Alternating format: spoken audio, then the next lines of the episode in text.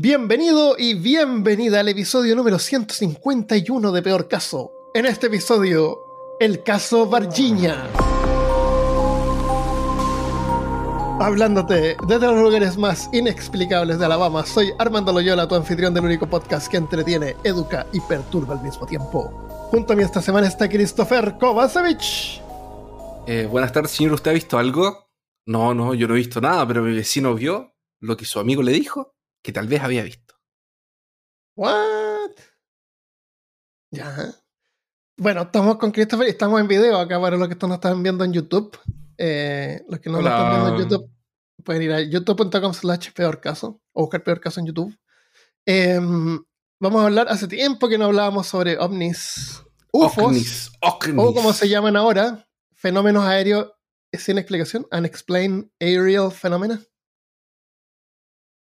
Entonces, eh, Christopher nos va a exponer un caso que ocurrió eh, cerca de su casa, ¿no? Claro, como a. Esta, es una investigación directa. Sí, casi, me faltó casi ir a Es, una, es una, anécdota que nos va a contar. Ah, ya, El caso Varginha, como, como, como le decimos aquí.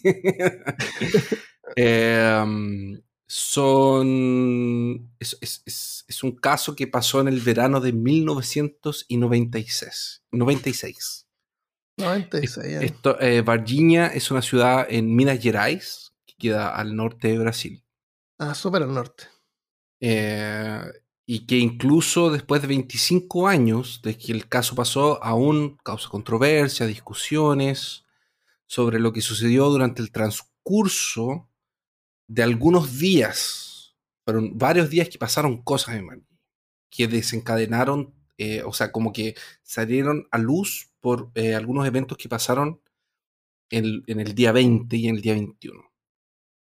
Eh, este es uno de los casos más importantes de ufología que existen en el país, junto con otro caso que tal vez algún día visitemos, que también hay registros, bueno, del otro caso que les hablo es un caso donde hay registros de la Fuerza Aérea, de eh, pilotos comerciales, pilotos militares, eh, también hay registros de controladores de torres, gente que estaba de testigo en la Tierra. Eh, yo, la verdad, Armando, creo que sería ya bueno el tiro tirar un disclaimer. ¿No creen los no, no estamos diciendo que pasó, o ah. no pasó, que vieron o, que no vieron. Estamos contando lo que otras personas vieron. Claro, o sea, es anécdota, eh, evidencia anecdótica, que no es evidencia en realidad, pero. Y. Pero es, un fenómeno, es un fenómeno cultural que existe, que es real. Existe. ¿Cierto? El fenómeno cultural es real, claro. Bueno, y de sea, hecho. no, no, eh, extraterrestre.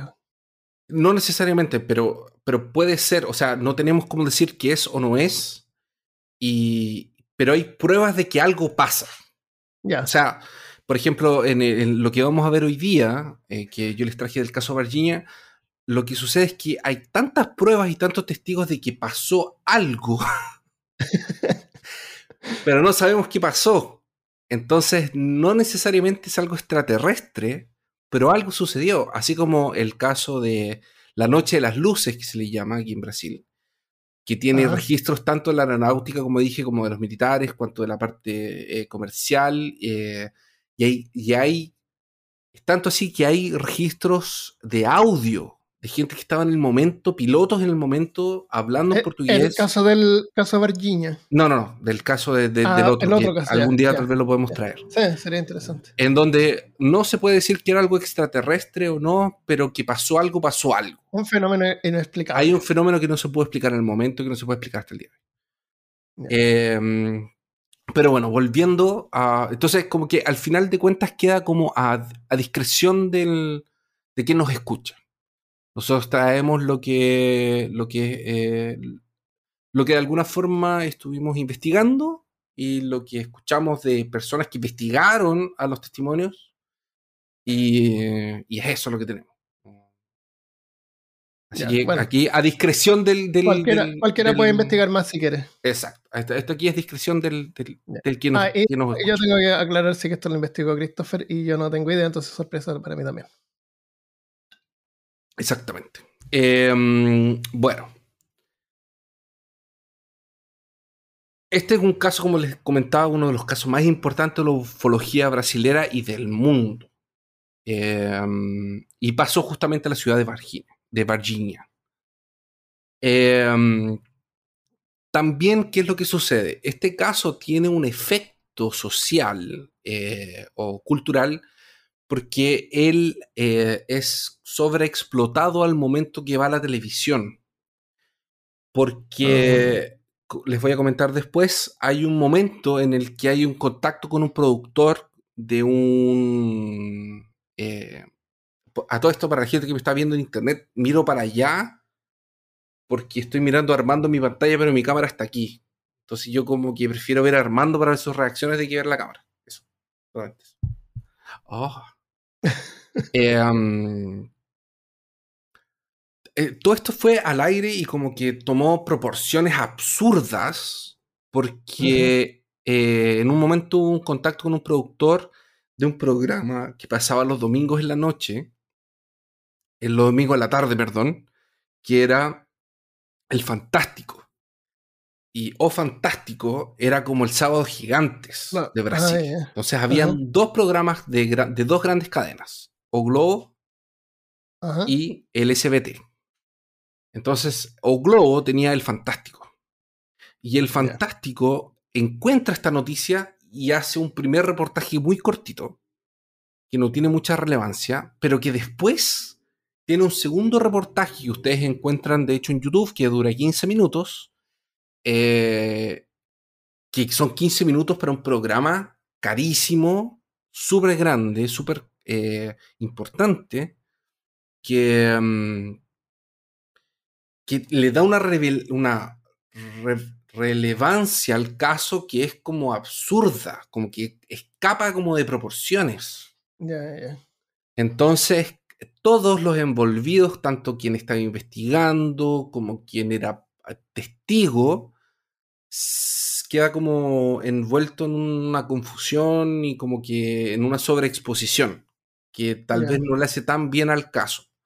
A pesar que idealmente quien lo investigó primero quería que se mantuviera como de bajo perfil, pero que tuviera una exposición, pero no mucho. O sea, como que... es, típico, es como típico que los medios, sobre todo cuando no está pasando nada importante, y pasa algo así, se agarran de cualquier cosa y lo inflan. Además que, eh, como contexto eh, como contexto de ese tiempo aquí en Brasil, eh, esas dos cadenas luchaban mucho por tener audiencia. Ah, Entonces, de hecho, en algún momento, si mal no recuerdo cómo era la historia, porque puede ser, no me acuerdo si era Predador o era Terminator, pero en un momento, ah, no, era Rocky, eso era, era Rocky. Igual, Terminator. O Rambo. Mira, era, era Rocky, Predador, Rambo o Terminator. Era una de esas cuatro. Pero parece que era Rocky. Parece que eran esas? Películas. Entonces, ¿qué es lo que pasa? Que el, el SBT, como que tiene eh, como el, el, derecho a transmitir Rocky 1 y Globo tiene el derecho a transmitir Rocky 2. Ah. Entonces, eh, lo que hace el SBT para ganarle al Globo que tenía Rocky 2 es cambiar el horario de la novela, para que la gente de la novela no se fuera a ver Rocky 2, se quedara viendo la novela. Porque la novela pasa antes que la película.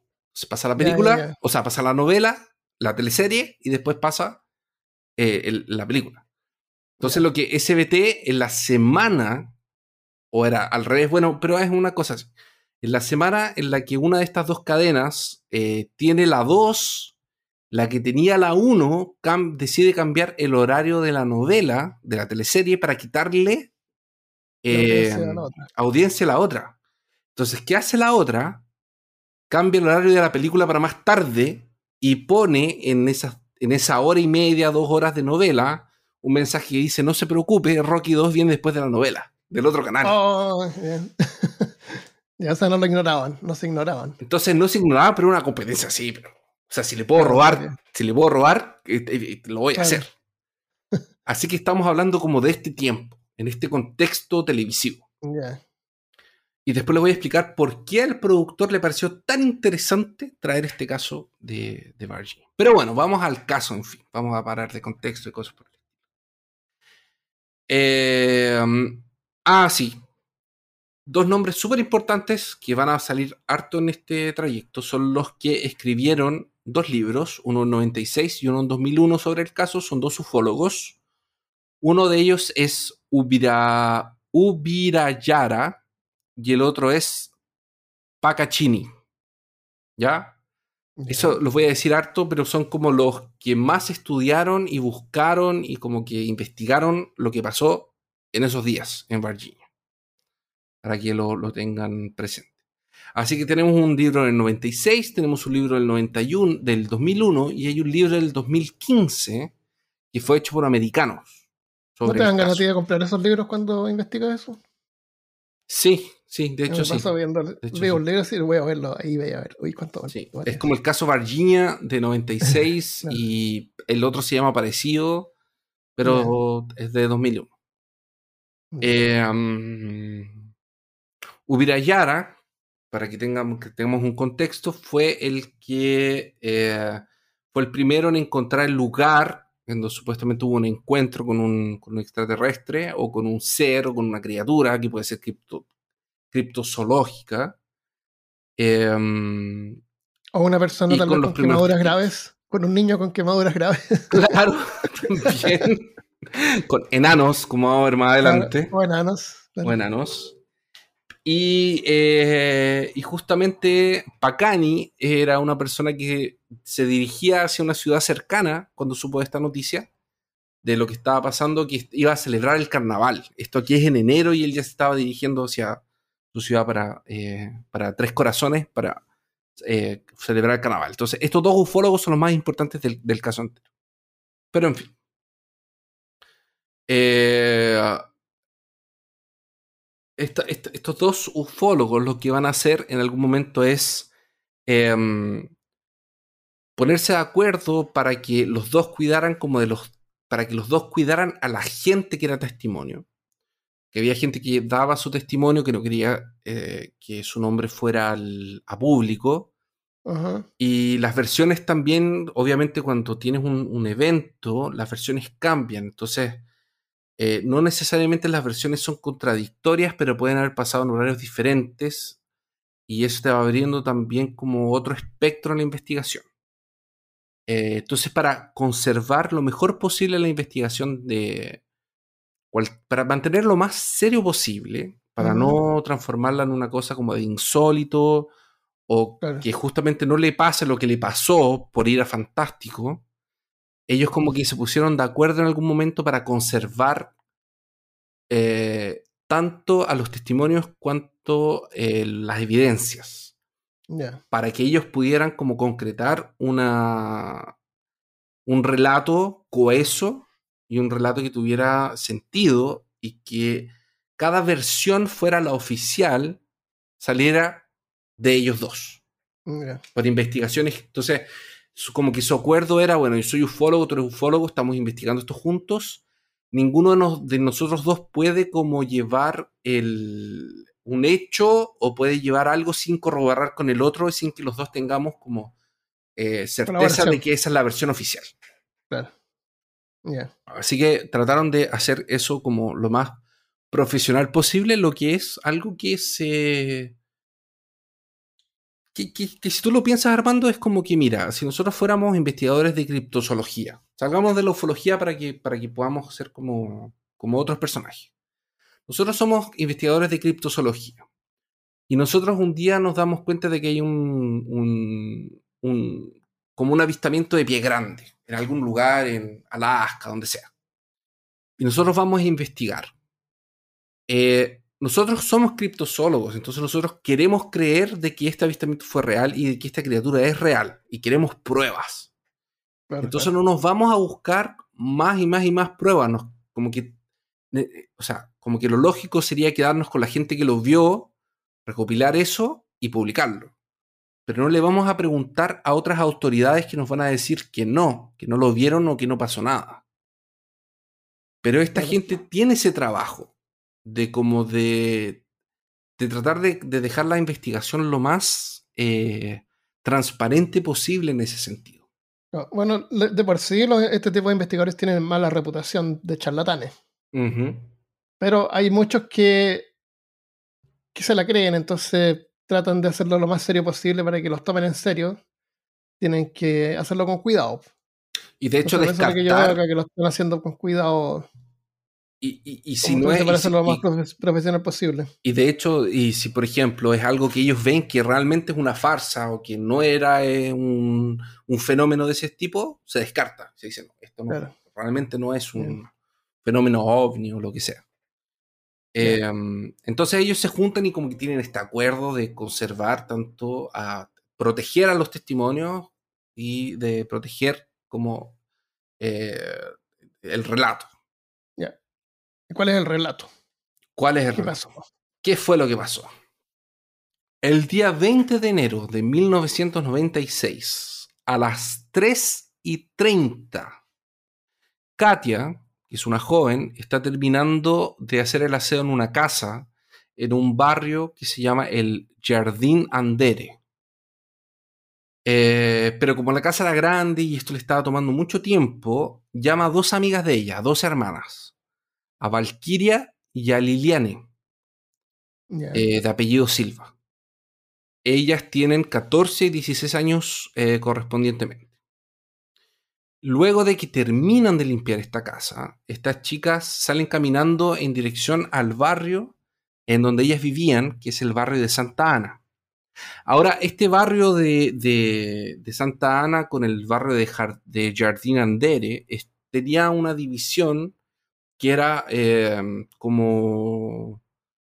Era como un bosque frondoso, era como un bosque de... Eh, es un bosque, pero no es un bosque. Es un bosque como pequeño, es casi como un parque. ¿Te acuerdas lo que había en, tu casa antigua, que como que ibas atrás a llevar a tus perros? Que era como un... Es como un mini bosque, pero está como en una ciudad moderna, está como en una ciudad... Como una pradera. Claro, una cosa así. Es como para... Eh, lo que quiero que se imaginen es como... Lo que pasa es que en Brasil eso es muy común, que es como tener áreas naturales dentro de la ciudad que no son como. No son como parques. cordón natural. Claro. Como un cordón natural. No es, un, es una isla natural. O sea, no, no, no, es un, no, es un, no es un parque, no es un. Una reserva.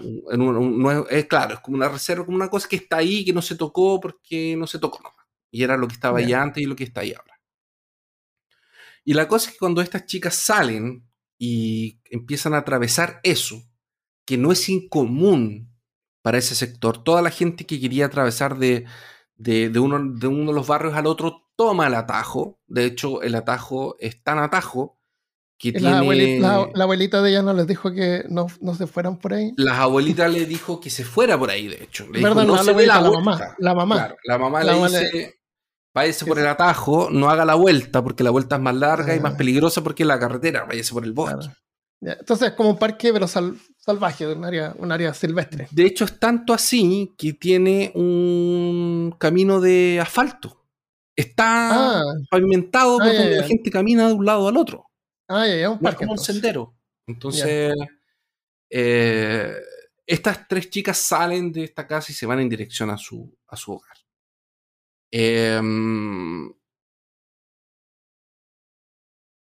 Esto, de nuevo les refuerzo, es una ciudad moderna, grande, que por ahí, que hoy en día tiene 130.000 habitantes, en el 96 debe tener, debe tener entre 90 y 100.000 habitantes. Entonces, no, ya desde, desde ya no, quiero que se imaginen un lugar eh, como deshabitado o un lugar donde eh, es mucho bosque, muchos animales, no es la típica como ambientación de, la gente que va en el auto por la carretera y como que hay bosque, bosque y de repente les aparece un ovni, no hay nadie, y es como, oh, qué misterioso. No, no, no es eso. Es ciudad, es ciudad, ciudad. De hecho, se pueden entrar a ver Minas Gerais, eh, Virginia. Em, entonces, aquí hay dos versiones importantes eh, sobre lo que pasó. Eh, la primera es que luego de recorrer todo el bosque, llegando casi al barrio de Santana, Katia en un momento da un grito. Y las dos hermanas se giran y las tres quedan encarando a una criatura. Y la criatura las encara de vuelta, las queda mirando de vuelta, fijamente. Si ustedes van a buscar el, las, o sea, las pequeñas como notas de que están en el fantástico que les digo yo que es el caso Varginha, eh, van a encontrar audios de ellas mismas contando cómo fue la experiencia de ellas. Y de hecho hay una la entrevista y la como la nota periodística que hacen, la primera, la más corta, las lleva a ellas un par de días después al lugar. Entonces ellas todavía están asustadas, muestran cómo era, qué había pasado, etc. Eh, la cosa es que esta criatura eh, se gira, las mira, y le dice, ¡Hola! Vengo a flotar. Y se va a flotar hacia el espacio exterior. no le preguntas si le gustan los globos. no, dice, hola, vengo a flotar. Y se va flotando así. ¡Ah! no, no les dice eso lamentablemente. Eh, pero las encara y ellas salen corriendo aterrorizadas, obviamente. Eh, es estamos hablando de un bípedo. Un bípedo. Claro, claro, estamos hablando. La descripción, la descripción ya viene. Eso fue ah, como lo primero que ellas, como la primera, eh, como. Es como lo primero que, La primera versión de lo que pudo haber pasado. Ahora, em, la otra versión que dicen es que, bueno, yo a todo esto me imagino como una escena como la de Resident Evil, ¿te acuerdas del primer juego? Cuando llegan así como a un corredor y están como un loco arriba de un cuerpo, así se gira así. Oh, no me acuerdo, es que yo no he jugado, lo juego hace tiempo, tú lo has jugado recién. Lo juego bueno, hace poco. Se parece como mucho a esa idea, como que se gira así y te queda como. Ah, ah, estaba como haciendo algo. Exacto. Eh, la otra versión es que Katia y Valkyria eh, estaban como arreglando los materiales de limpieza que traían en algunas bolsas. Eh, cuando Liliana, que es la más chiquita, da el grito. Y ahí eh, Liliana sale corriendo y la Katia y Valkyria se quedan como encarando a esta criatura que está agachada, como Gollum, un poco así como encurcubada, eh, las dos manos entre las piernas y se quedan mirando. Se miran como entre, entre ellos tres. Eh, ¿Y qué hora, ¿qué hora era? ¿Se sabe qué hora era? Tres de noche, de día. Ah, pleno día. Sí. Eh, cuando ellas salieron de la, de la casa limpia y tuvieron el encuentro fue como a las tres y media de la tarde más o menos. Ellas salen corriendo, entran al barrio de ellas y se van a la casa de eh, las hermanas Silva, en donde se encuentran con la mamá de ella, que es eh, Luisa Elena da Silva. La mamá, que es una mujer católica y muy practicante, eh, ve que las niñas llegan asustadas, están en shock, se ponen a llorar, no saben bien qué, cómo expresarse, qué decir. dicen que vieron algo muy raro y entre sollozos le dicen que vieron al demonio. Mm. Así que la señora Luisa obviamente decide que le va a poner carta al asunto porque aquí demonio no viene a asustar hija ninguna mía. y sale de la casa, le pide una, un aventón a la vecina. Se van sin las hijas a donde supuestamente eh, había sido el encuentro con esta criatura. Em, y allá ella no encuentra nada y lo único que encuentra cerca, como de donde supuestamente ellas habían visto este, esta criatura, eran dos marcas de pies. O sea, como dos huellas. No dice que son pies, pues son huellas. Encuentra dos huellas grandes, como de gran tamaño en el suelo. Eh, y lo otro que ella siente es el aroma o el, o el olor de un producto de limpieza muy fuerte, como si fuera un amoníaco. Tanto así que, eh, el olor ella no lo reconoce y es tanta la curiosidad que ella tiene que cuando vuelve a su casa ella dice que se pone a oler otros productos de limpieza a ver si encuentra algo que se le parezca. Ya. Pero No no encuentra nada. Pero dice que es un olor muy característico que si ella lo hubiese vuelto a oler como en poco tiempo lo habría eh, reconocido. Conocido. Eh, algunos relatos que, empezaron a cursar ahí, empezaron a andar por el barrio, dicen que la madre había tratado de calmar a las hijas, diciéndole que simplemente había sido una persona escondida, era una persona que estaba ahí, como en medio del bosque, y... Pero... Pero como que lo que se empieza a esparcir es que las chicas habían visto al demonio, habían visto al diablo, habían visto un demonio. eh, y a pesar de que de todo el tiempo que pasó, las tres que fueron testigos de encontrarse con esta criatura nunca afirmaron haber visto un demonio, nunca dijeron que era un... Ellas creyeron que era un demonio, especialmente Liliana, que era la que era más católica. Eh, las otras eh, dijeron que vieron algo, entonces hasta el día de hoy ellas reconocen haber visto algo, no lo niegan, nadie se echó para atrás, pero ninguna de las tres afirma, no, yo vi un ET, vi un demonio, vi una persona, vi un enano, vi un Gollum. No, Ya. como que no... Las tres saben que vieron algo, pero ninguna de las tres afirma qué fue lo que vieron. Eh, um, pero claro, la pregunta ahora que todos deben estar haciéndose, y Armando debe estar preguntándose también, es ¿qué vieron? O sea, si ellas lo vieron tan claro, ¿qué fue lo que vieron? Y... Como el demonio. Claro, ¿por qué lo encontraron que era un demonio y todo eso?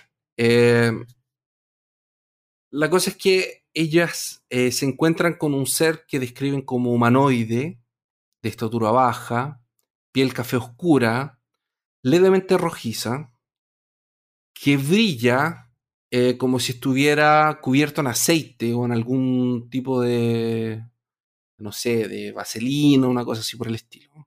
Ya. Eh, las venas son marcadas eh, como si fuera una persona que está. eh, eh, las venas son marcadas, están encima del cuerpo. Como Imagínense un Ujú. fisiculturista así que tiene las Como venas. así fuerza. marcadas. Eh, estas, estas venas van por los hombros hasta el cuello también. Eh,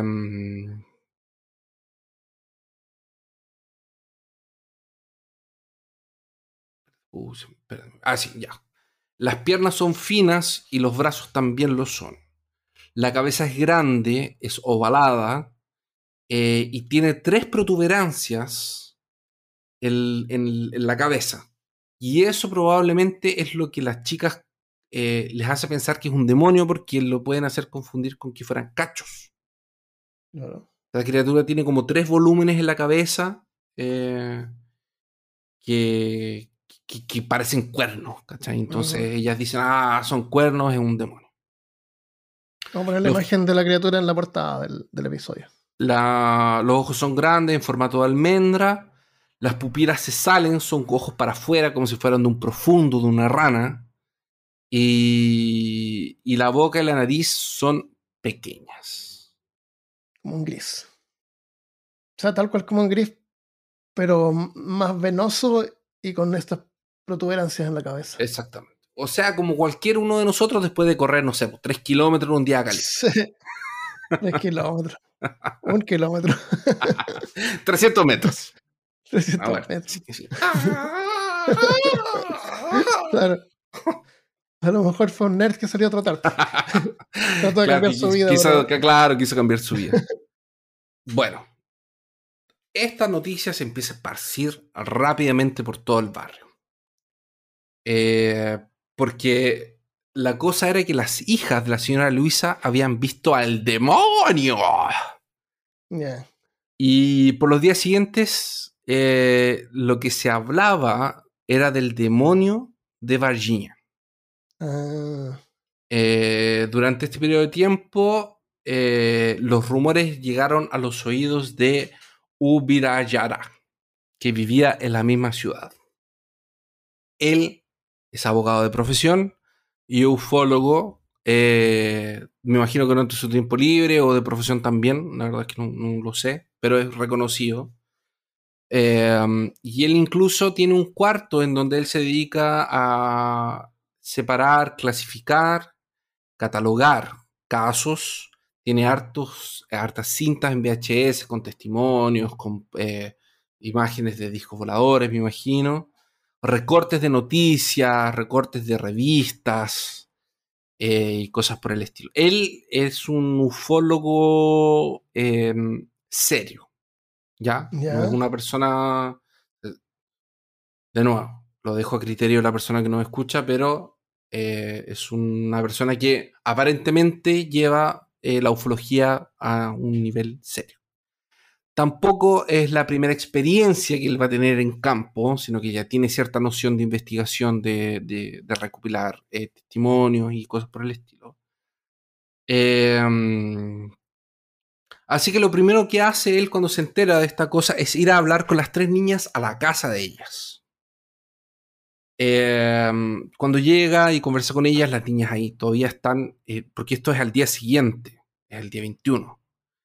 Las niñas todavía están nerviosas, lloran, eh, están asustadas eh, y lo llevan eh, después de, estar un poco dudosas al lugar en donde supuestamente habían visto a este ser, a esta criatura, y de hecho le hacen una recreación de los hechos. Así como nosotros veníamos por aquí, hicimos esto, eh, hablamos esto, pasó esto, la criatura hizo esto, estaba en este lugar, etcétera, etcétera. Y él, como buen ufólogo, como buen abogado, toma notas de todo, escribe todo. Ella lo vio desde este ángulo, ella estaba parada aquí, eh, la criatura estaba aquí, en esta posición, y etcétera. Había tanta luz, la luz venía por acá, todo lo que necesitas saber. Todos los detalles, ya.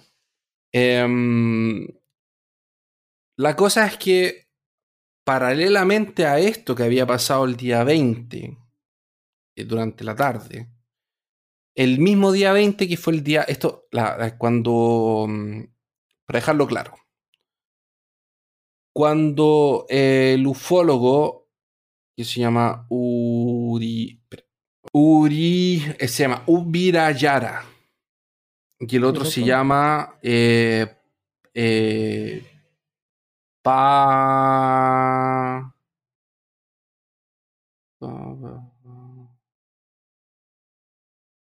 Eh...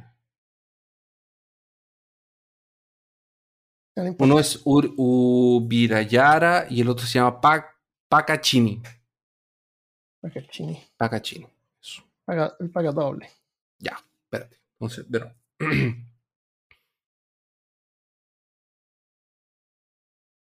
¿Ya? Ya. La cosa es que. Uri Bayara. Uri la cosa. ¿Cómo? Uri Araya. Uri Araya. Uri Bayara. Ya. La cosa es que el 17. O sea, perdón. La cosa es que el mismo día 20, después de que las niñas ven a estas criaturas a las 3 y media de la tarde, a las 5 de la tarde eh, de ese mismo día, que fue el día anterior a que Uri Bayara las entrevistara, eh, sino que el mismo día de la del mismo, mismo día que ellas tienen el encuentro con la criatura, eh, a las 5 de la tarde empieza un temporal. Y es un temporal de, de tamaños que no se veían en décadas en esta ciudad. Entonces es un temporal muy fuerte que de hecho llega a granizar. Wow. Y a las, a las cinco y media de la tarde, media hora después de que empiece este temporal, un auto de la policía militar que hace una ronda eh, por un lugar incomún de la, de la, región, que de hecho hay gente mirándola, sale a mirar, porque este es un tipo de ciudad donde la gente sale a mirar cuando pasa un auto de la policía militar, porque no es común. Y probablemente había mucha gente mirando el granizo, mirando la lluvia. Esto es normal, porque nunca graniza en Brasil. Entonces, cuando hay granizo, especialmente en el norte, la gente sale a mirar. Em, o la lluvia. Eh, o lluvias fuertes, también la gente sale a mirar la lluvia. Eh, a las 5 de la tarde, un auto de la policía militar que está haciendo una ronda por donde comúnmente no hacen ronda, tiene que frenar de forma abrupta porque se le cruza algo y lo golpea con el auto. Y esta supuestamente era una de esas criaturas. Ah, no, la misma. Podría ser la misma. Por el horario podría ser perfectamente la misma. Eh, el, quien se baja del auto para recuperar esta, esta criatura es un policía militar llamado de Elicherese. Marco Elicherese. Eh, lo que hace él es bajarse y de hecho tomar la criatura eh, con las propias manos y ponerla en el asiento de atrás.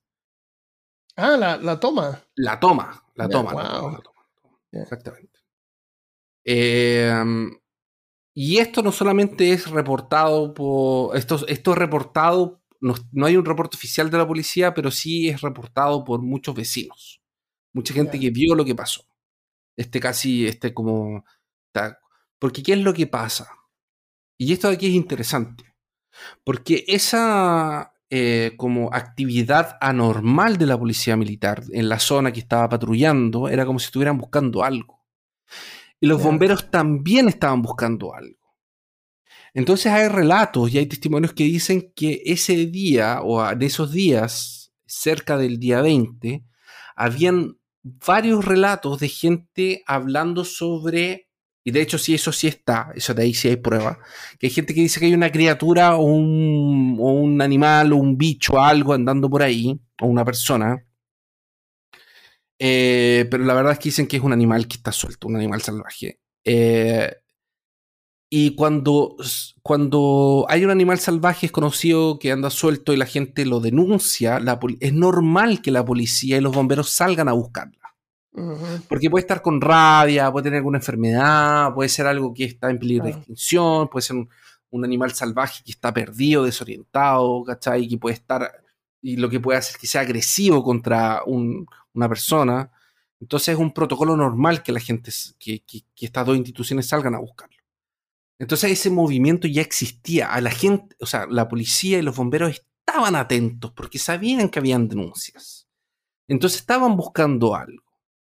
Ahí va y se atraviesa en, justo enfrente de esta patrulla, la patrulla le pega y este joven se baja y lo, toma con sus manos al desnudo.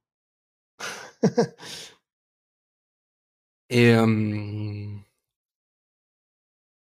la cosa es que ellos eh, tratan de llevarlo a un hospital la primera vez y el hospital no lo acepta y lo llevan a un segundo hospital. Eh, y antes de que te cuente lo que pasó, tengo que decirte que Marcos, que fue el policial que tuvo contacto con supuestamente con esta criatura, eh, muere. Él fallece, era un. si buscas fotos de Marcos, es, son, lo estoy viendo. es un sujeto joven. Sí, sí, estaba pensando cómo eh, podría mostrar, pero no puedo. ¿Compartir pantalla? ¿No hay compartir pantalla? No, tiene acá esto. No tiene compartir pantalla, maldición. Uh-uh. Eh, Marcos tiene contacto con esta criatura, lo toma, como ya les dije, la sube al, asiento de atrás. Y supuestamente él habría sido arañado por esta criatura en el momento en que la toma, me imagino que se mueve y tal. Eh, lo que causa que tres días después de este encuentro él tenga que ir al hospital. Tres días después. por una infección generalizada. Oh. Ahora esta infección generalizada lo lleva al óbito. ¿Cuál es el registro oficial? Que él fue internado eh, para pasar por una cirugía. Eh, y habría muerto por consecuencia de esta cirugía. ¿Por qué era la cirugía? Porque tenía un pelo enclavado. ¿Un pelo? Enclavado. ¿En la, piel? ¿En, ¿En los brazos? ¿En las manos? Eh, no dice dónde. Dice que tiene un pelo enclavado nomás. O sea, un pelo. ¿A qué te refieres con enclavado? ¿Qué es esa palabra?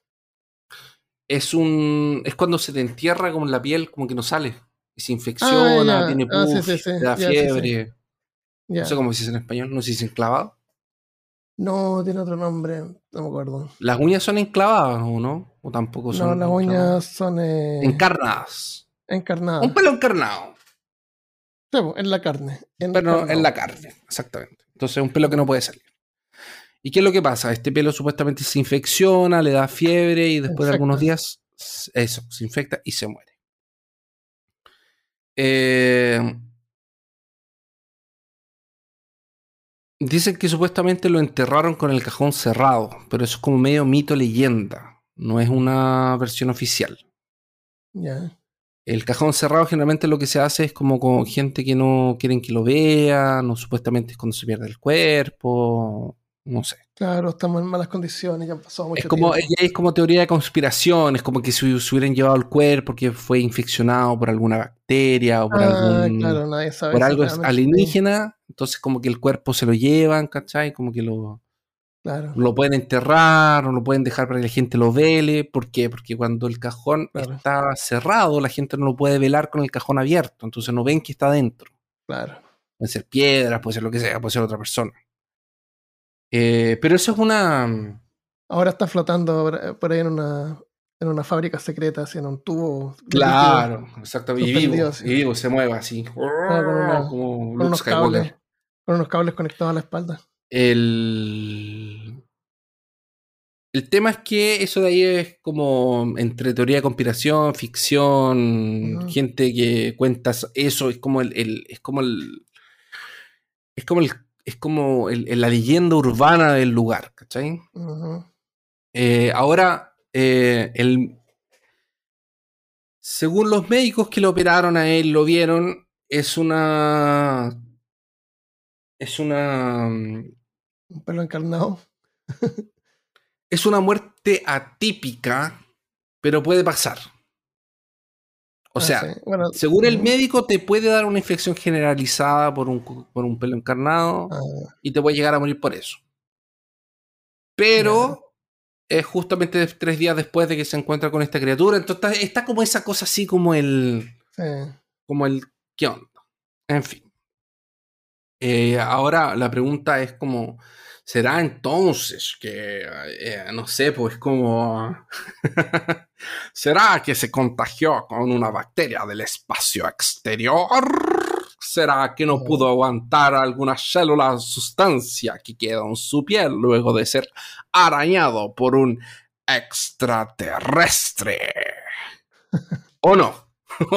¿O tuvo mala suerte y se murió por un pelo enclavado? Qué raro eso. Sería fantástico que las bacterias extraterrestres nos afectaran a nosotros también. O sea, quiere decir que tenemos la misma, el mismo ADN y todo. Sería muy loco. de hecho, el solo, hecho de, el solo hecho de pensar que hay. Yo no sé si es una teoría todavía o ya fue comprobado, pero supuestamente el agua o parte del agua que hay en la Tierra viene de meteoritos. Entonces, ah. eh, en teoría hay como vida que podría haber venido del espacio ah, en los comienzos de cuando la Tierra se estaba formando.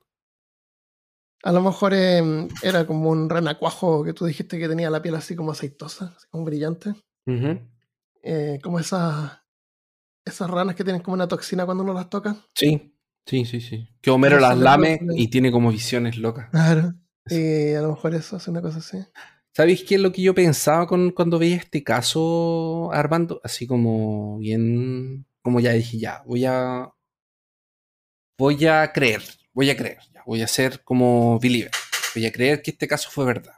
Ahí yo me pregunté lo siguiente, lo tengo anotado más adelante, pero lo voy a poner ahora porque tú como que lo dijiste. Eh, por la forma en que la gente describe esta criatura, en la forma en la que actúa, eh, en la que, está desnudo, por ejemplo, que está con la piel como afuera, los ojos, lo que sea. Me parece más como una mascota o como un... No me parece un ser eh, como que creó una nave interestelar. Me parece más criptozoológico, tal vez. Ah, eh, sí, sí. Me parece más como una criatura desconocida que estaba en medio de, un, que estaba en algún lugar, que salió del centro de la Tierra, lo que sea, no sé. está lo mismo. Eh, que alguien que viene del espacio, a menos que esto sea como como un perro, como un gato, como una mascota, porque alguien que es eh, porque vamos a ver que después hay un hay un supuesto como se supone que hay una nave en, todo, este, todo este caso. Y me parece extraño que los, los de, una raza que es capaz de viajar por el espacio, eh, como que los tripulantes se separen y se alejen del lugar donde la, donde la nave está. Entonces yo digo, si fuera algo que viene del espacio exterior, no me parece una inteligencia avanzada como para poder viajar por el espacio. Entonces como que me parece más como un, no sé, una cosa que va a explorar. Es como, ya, soltemos esto aquí y veamos cómo reaccionan. Ah, ya te entiendo, sí. ¿Cachai? Es como... Eso me pareció. Eso me parece. Este tipo de relatos, ¿cachai? Porque me parece que una, una forma de vida como tan tal vez básica, que no trata de comunicarse, no tiene porque, ¿cachai? Que salen sin ningún tipo de, traje, como de aparato, algo para medir. pero tampoco hay ninguna evidencia que exista realmente. ¿Hay fotos claro, de él? Claro, no, no, no, no, no. por, eso te dije, por eso te dije. Yo me puse en la posición de que esto es real. Si esto fuera ah, real, me parece extraño esto. Claro. Entonces mi explicación sería Que, no sé si habrá jungla por ahí, pero ¿qué, ¿qué otras cosas podrían es lo que te decía, pues, hay cosas que tú puedes tocar y que te pueden infectar, sí, sí las hay. Sí, hay un montón. Hay en, hay en ese lugar algún tipo de jungla donde pueden. Tú dijiste que había protocolos para animales salvajes. Parece que se, se cuelan ahí desde. Eh, Como en todos lados. En Brasil, en todos lados hay, protocolos para animales salvajes. Porque nunca sabes cuándo te va a aparecer un animal salvaje. La gente habla de, de, Australia, pero Brasil, mis amigos, es casi lo mismo. Claro, bueno, eh, estoy viendo fotos actuales en el Google Map y se ve que todo alrededor de, esta ciudad son zonas de cultivo. Sí. Eh, y por la forma sí que está como bien accidentada, parece que es una bella montañosa. También, también, sí, efectivamente. y las zonas de cultivo se esparcen por todas partes y hay un, río bien grande cerca. Pero eh, no se ve así como que sea en el medio del Amazonas ni nada de ese tipo. Está de hecho en la costa del otro lado. Exacto. A la altura del Río de Janeiro. Es como que mm, es lo que yo comentaba en un momento, pues, Armando, que esto es, es, un lugar civilizado, ¿no? Es como. Claro que no.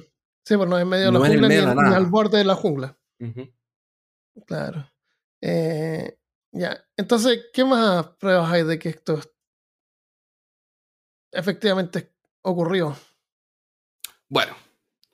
Eh, ah, y tú dijiste que había más de una. Es porque capturaron a una la policía la capturó. Claro, la policía la captura. Supuestamente eh, la captura le lleva a un hospital. Eh, ¿Qué pasa en ese hospital? Eh, tratan de llevarlo a un hospital en primero y el encargado del hospital dice que no, como que abren, se la muestran como envuelta en algo y dice no, yo no... Era un veterinario. Claro, fue como que no, olvídenlo, aquí no hay cómo resolver esto no tengo condiciones de tratar esta cosa, llévensela a otro hospital. Y se la llevan a un segundo hospital que estaba mejor equipado lo que sea. La cosa es que en ese hospital eh, efectivamente los reciben y em,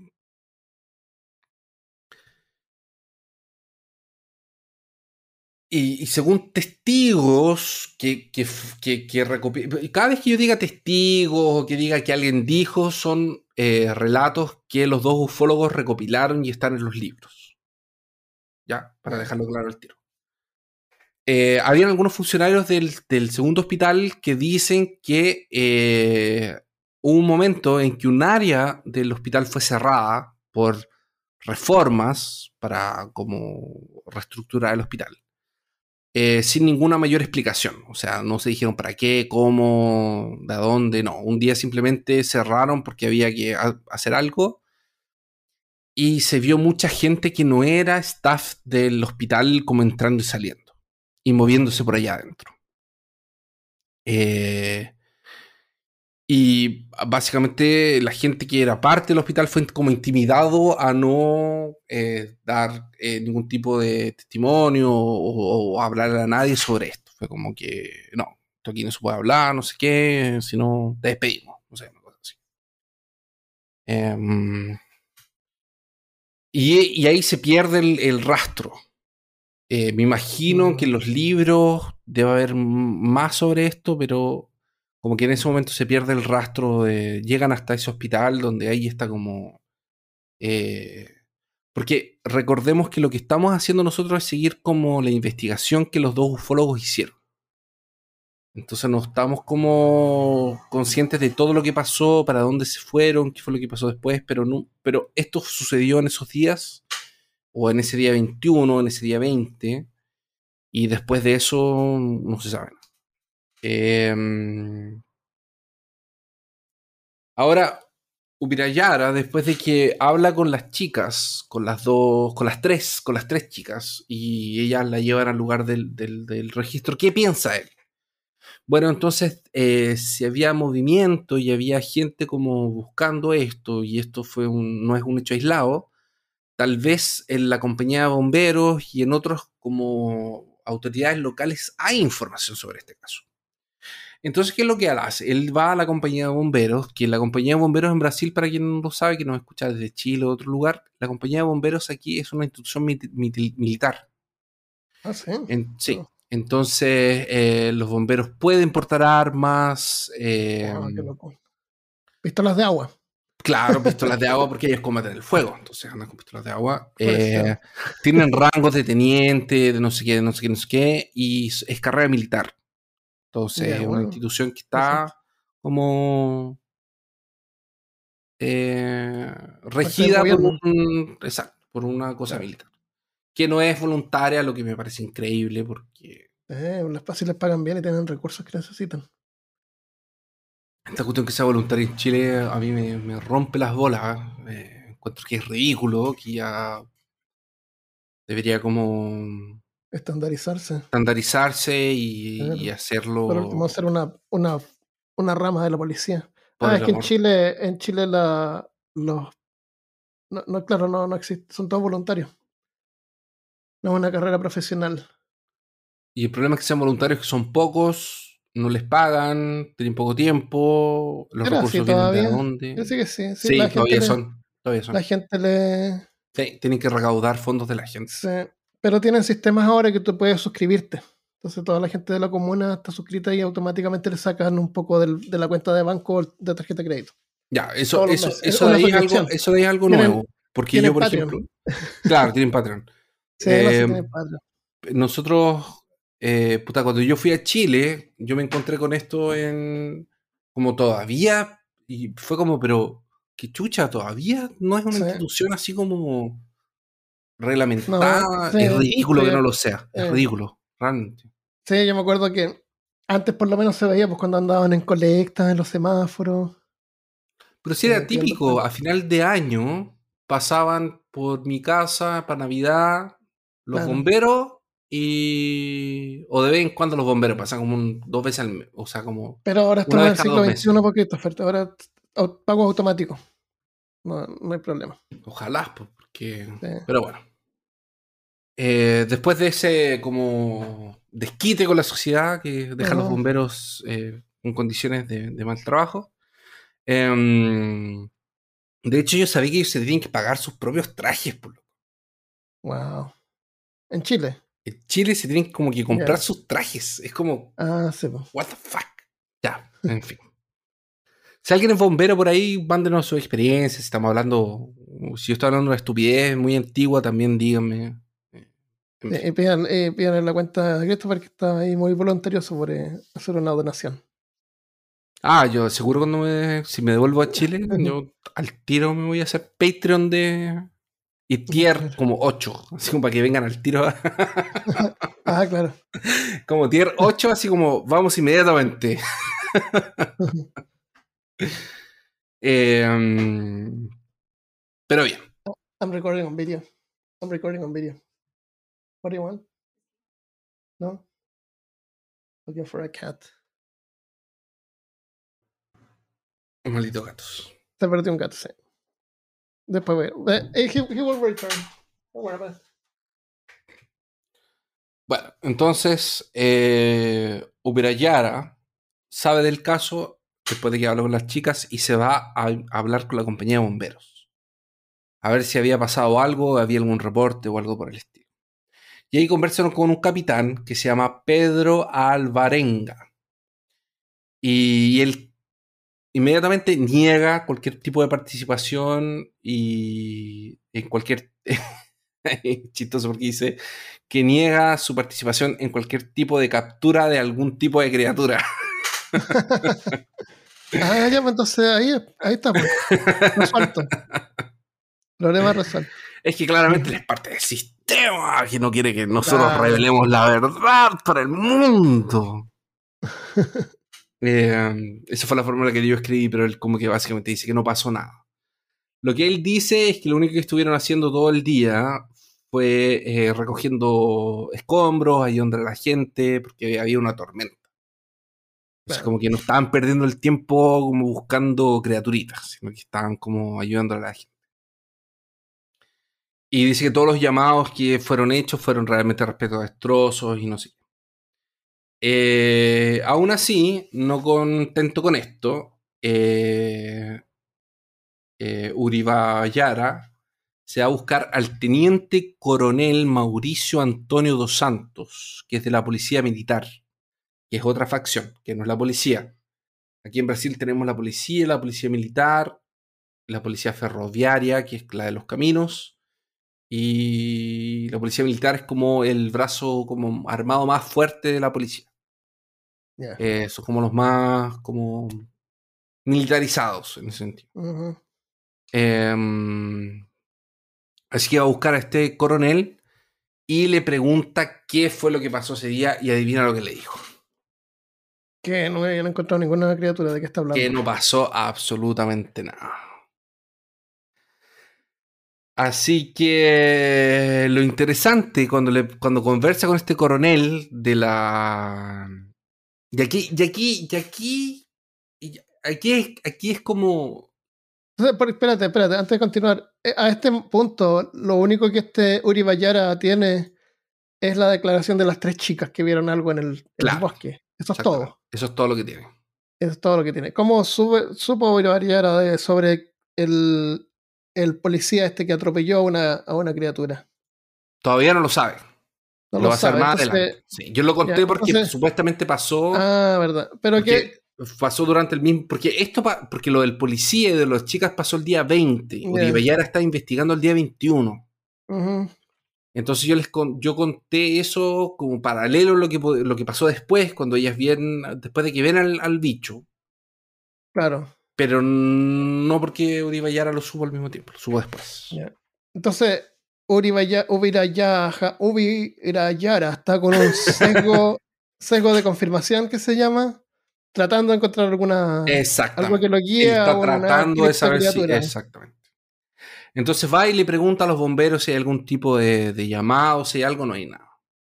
Ahí va y le pregunta a la gente del pero aquí es lo interesante porque mira esto tal vez es prueba de que era algo que ya estaba en los barrios o que era gente que ya había visto antes de que estas chicas los vieran.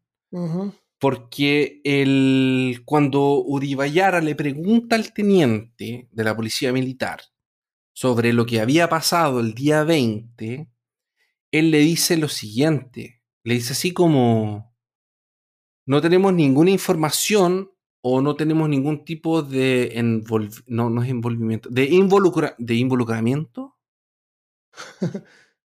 Ah, no tenemos ninguna tenemos ninguna relación, o no tenemos ningún tipo de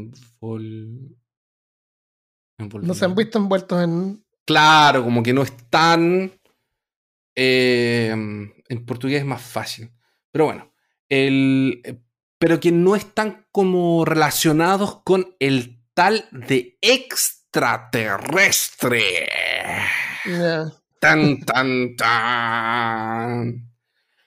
Y aquí cabe la duda.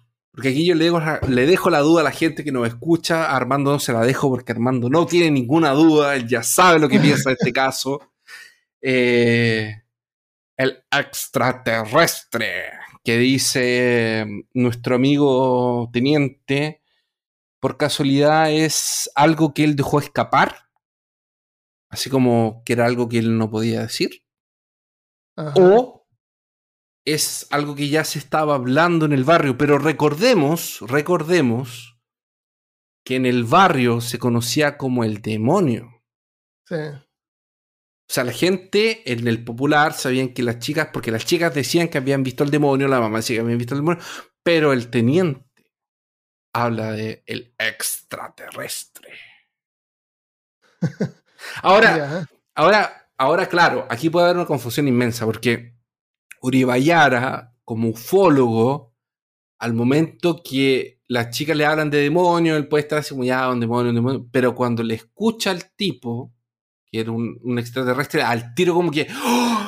es un extraterrestre. Ahora, el, pero también no podemos como descartar de que el teniente pueda, puede ser una persona que no es religiosamente, no viene de un contexto religioso y que para él esto, ah, puede haber visto un par de películas, eh, anda que es, oye, nada nos puede hacer descartar de que esta persona sea eh, alguien que conoce de cultura popular, que haya visto ET, que haya visto Star Wars, que haya visto Cocoon, y dice que haya visto The Thing, y dice así como, no, la cuestión del extraterrestre no, aquí no es, ¿cachai? Eh, sobre todo, si es que, y se conocía que Ubirayara era un investigador de, de ovnis, lo pone en contexto para hablar sobre.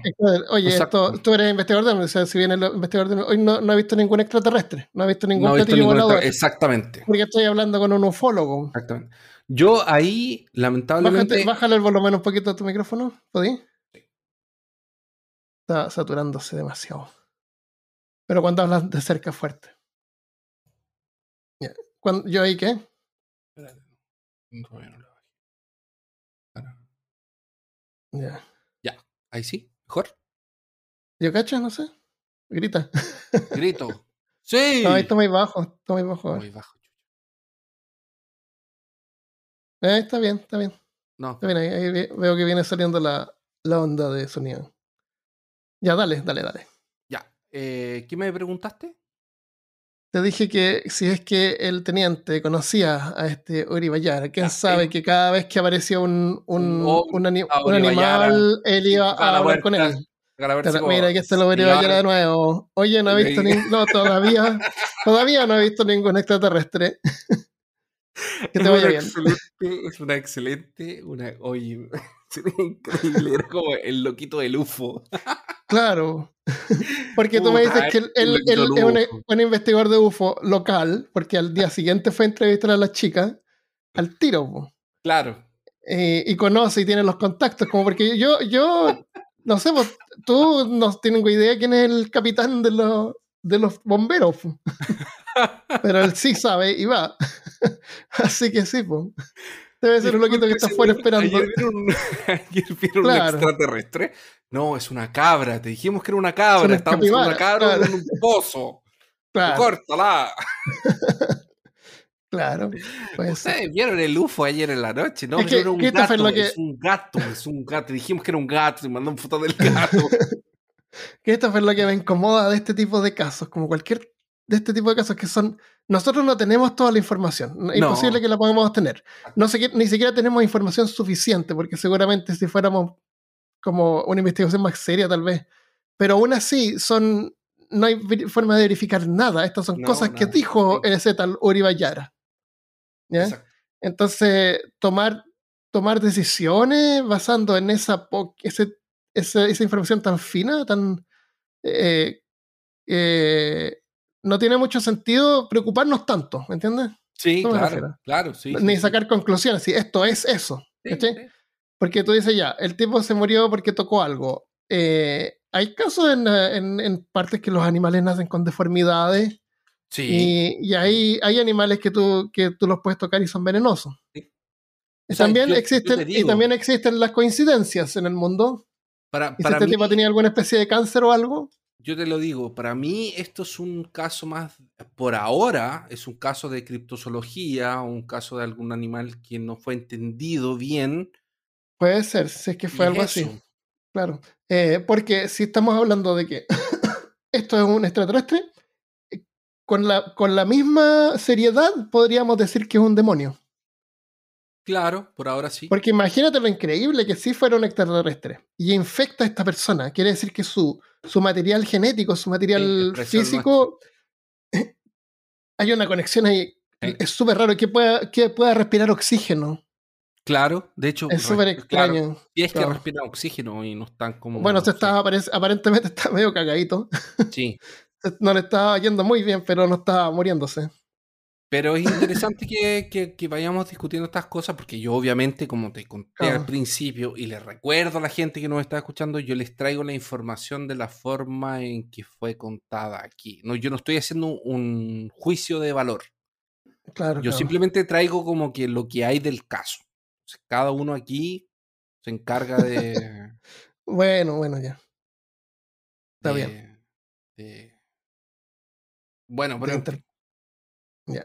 Pero como dice Armando, hay que cuestionar bien, porque sí, hay cosas que están muy en el aire. Pero continuemos, veamos, veamos qué pasa. Hay información para compartir todavía. Em, entonces Uribayara, en resumen, se encuentra con este teniente de la policía y él habla del extraterrestre. Es primera vez que alguien se refiere a esta criatura como un extraterrestre. Un extraterrestre del espacio exterior. Em, bien, a partir de este momento las cosas cambian porque Uribayara obviamente empieza a tratar el caso como un caso de ET, que es su... Él no es un criptozoólogo, él es un claro. Eh, pero, pero, pero, pero, pero, eh, no conforme con, con, lo que escuchó de la persona del hospital ni con la persona que estaba en los bomberos, o sea, perdón, no conforme con lo que escuchó de la gente de los bomberos y de la policía militar, se dirige al hospital. Eh, ahí él habla con el doctor Adilson Hussier, que le relata que eh, no entró nadie al hospital con, y esto lo voy a leer en portugués para poder explicarlo, dice con características acima do ser humano características acima do ser humano. Es, tiene, eh, es extraño que se refiera en este momento a esto, porque es algo que él va a repetir no solamente cuando habla con Uribayara, sino que va a hablar con el equipo de la producción cuando lo van a entrevistar eh, de Globo, que está de hecho en YouTube, lo pueden buscar. Eh, acima do ser humano quiere decir como que está más allá del ser humano. Eh, de forma como correcta, porque si nada me lo explicó, eh, acima es como que se usa para acima, una palabra que tú usas cuando estás como en, rango superior a alguien. Por ejemplo, un general está acima de un capitán. Un profesor está acima de un alumno. Como encima. Exacto. Entonces, lo que, sobrehumano. Exactamente. Entonces no llegó nada, de alguna forma lo que él está diciendo, o lo que la gente interpreta con lo que él dice, es que no llegó nada con características más allá de humanas. Ya. Ah, ya, ya. Entonces yo le pregunto a Sinara si yo, si por ejemplo llega un mono al hospital, ¿yo puedo decir que no llegó nadie con características acima del humano? Él me dijo, claro, Y yo le digo, mira, llegó, yo le digo así, mira, llegó un ovni. Llegó un, no, no llegó un ovni porque un ovni no puede llegar a menos que se estrelle. Pero supongamos que llegó un, un, un, alien, le digo yo. Mira, llegó un alienígena, estos los, los, los cabezas grandes, grises. Yo puedo decir, no llegó nadie acima de. Claro, el, el lenguaje lo permite. Ya. Entonces él se refiere como que no llegó acima de humano nadie. Ya. Em, ahora, lo que es interesante es que es algo que él se conforma, que, lo dice varias veces, pero eh, como te dije, como te lo comenté al principio, o sea, más atrás, eh, no fueron aceptados en este hospital, así que lo, los derivaron como un hospital que tuviera como capacidades para recibir este, este tipo de, como otro tipo de, casos, por, así decirlo. Eh, ahora sucede todo lo que te conté, que la ala se cierra, es bloqueada, hay gente que no son funcionarios, que están entrando y saliendo del hospital, las personas del hospital, varias personas que trabajan en el hospital confirman esto, que hay gente que entra y sale y está como en movimiento, y es un lugar muy agitado con gente que no está normalmente ahí, y en un hospital, eh, nosotros, la gente que no es paciente sabe perfectamente quién es funcionario y quién es paciente. Eh, así que el señor Uribayara eh, contacta a una profesora en ese momento después de que tiene la información de las. Porque esto es lo que pasa. Él tiene la, él, tiene la entrevista. Olvídense el policía, pero Uribayara tiene la. Escucha el rumor de lo que pasó, se encuentra con las tres niñas, se encuentra, va a los bomberos, va a la policía militar y va al hospital. Y ahí se contacta con una profesora, que es una conocidísima profesora del mundo ufológico, y ella es la que es el contacto con el productor de Fantástico. Y aquí es cuando las cosas empiezan a escalar. Porque para el día 22, estamos hablando del día 20. Es como que Armando, imagínate lo siguiente, es el día 20, pasa algo ahí cerca de tu casa, algo criptozoológico, ya encuentran a eh, Pie Grande, vieron un Pie Grande. Al 21 tú escuchas que tu vecino vio a Pie Grande. Ahí tú vas al vecino, le preguntas a tu vecino, sí, lo vi, fue aquí, no sé qué escuchas rumores en tu mismo barrio que hablan de que vieron a pie grande por ahí, vas a la policía, no lo vimos, fuiste a los bomberos, no lo vimos, fuiste al hospital, no lo vimos. Y tú llamas a, un conocido tuyo y este conocido te contacta con la productora de un puta de un programa. En, como sábado Todo eso a base de cosas que dijeron tres niñas. Exactamente. Mm. Entonces, esta, esta, esta como, esta, ufóloga le da el contacto y que el loco, que era el productor del programa, se vuelve loco y le manda al 22, al día siguiente, un equipo de producción entera. De Globo. De Globo. Como eh, dos los dos canales más grandes de Brasil, uno de los canales te manda un equipo de producción para que investigues. Wow. Eh, mm, eh, el reportaje va a tener dos partes. La primera va a ser bien cortita y después va a tener como un revival. y va a tener como 15 minutos de reportaje. Entonces pueden buscar el O Fantástico. Pero esto está en portugués, así que no. Pero hay, eh, subtítulos en español. Ah, ya, ok. Ya, bueno. Eh, entonces hasta ahora sabemos de un ET que se encontraron las chicas y fue este LT que fue el reportaje a buscar. Porque están en esta guerra de, rating que te conté yo al principio. Y después, más adelante, van a sacar otro reportaje más elaborado, unos 15 minutos, eh, y etc. Pero en, eh, también al mismo tiempo de que hagan este reportaje pequeño en, en el... ¿En la noticia? En, el Fantástico, en el Globo, que es ah, fantástico como el Sábado Gigantes, entonces hay una sección que hablan de esto. También hay un reportaje que sale en el Estadão de Minas, que es otro jornal, es otro como eh, servicio de, de, entregar noticias tanto en televisión como en, papel. Y, eh, sacan un reportaje más grande y más elaborado con más información de lo que había pasado ese día. Y es aquí que Pacaccini se entera. Entonces, eh, ahí es cuando él se dirige a la ciudad. Y ahí es cuando eh, porque Pacaccini es parte de un grupo ufológico grande eh, de Brasil entero y él es como despachado para la investigación y ahí se encuentra con, con Uribayí, Uribayari, Ubirayaja. Ubirayara, Ubirayara, y se encuentran los dos para hacer el, como esa unión que te conté al principio. Eh, ¿Hay alguna evidencia histórica que haya sido más de uno?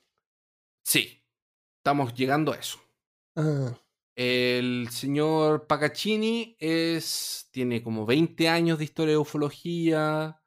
Eh, de todas formas estaba yendo como en esa dirección porque estaba yendo a celebrar el, se quería ir a celebrar el, carnaval. Y el 14 de febrero, esto es varios, esto ya es un salto en el tiempo grande porque cuando él ve el reportaje y todo el cuento fue allá por febrero. Y el 14 de febrero, eh, encuentra un testigo anónimo que se contacta con él.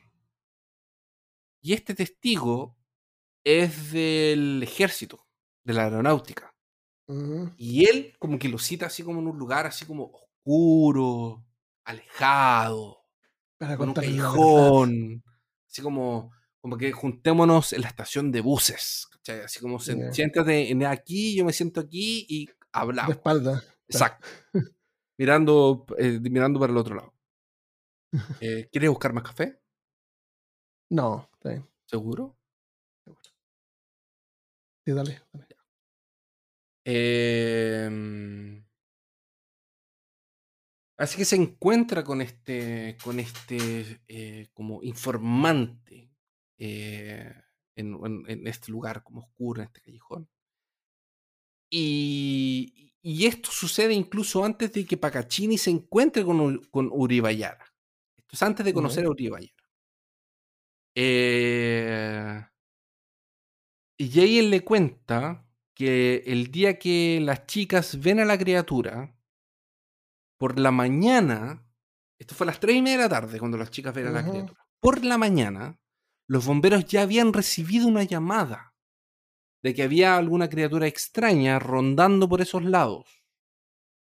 Y un equipo de bomberos es despachado con cuerdas, guantes, redes y todo, y cajas y todo lo que se necesita para, para, capturar un, animal salvaje.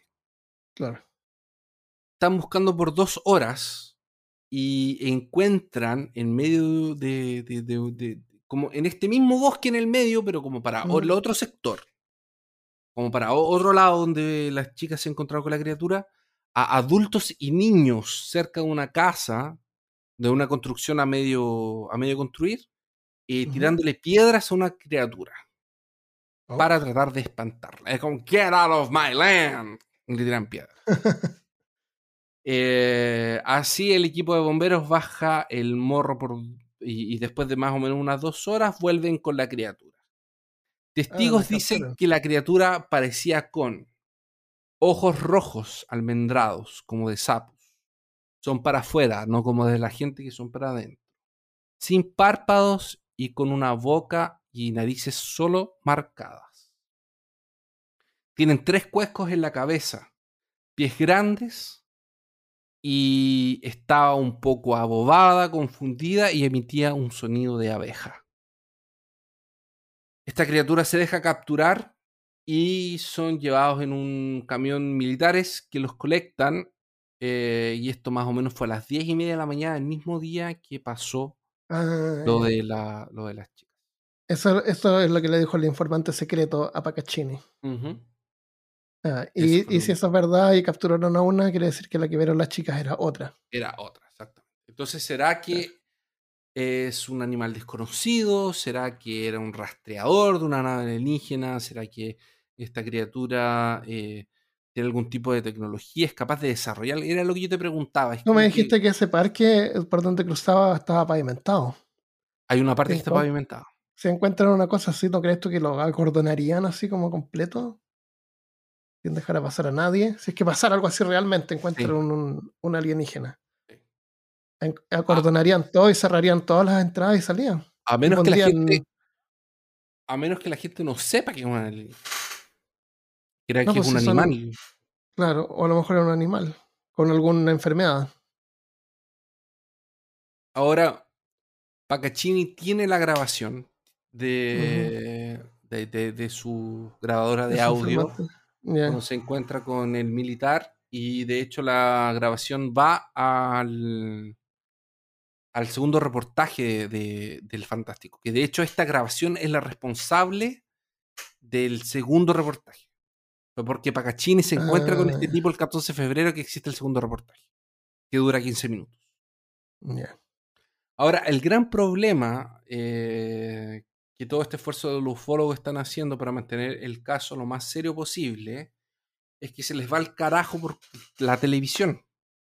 Y como la gente empieza a manipular esta cosa, porque obviamente ahora empiezan a buscar a las tres chicas que fueron testigos, a los militares, ah, empieza como todo este movimiento de gente a tratar de se ensucia todo. exactamente, se ensucia absolutamente. Provecho y atención, y ahora cualquiera puede tener avistamiento. Exactamente. Y ahora empiezan las teorías malucas, como la, la, la joda. Ahora viene la joda.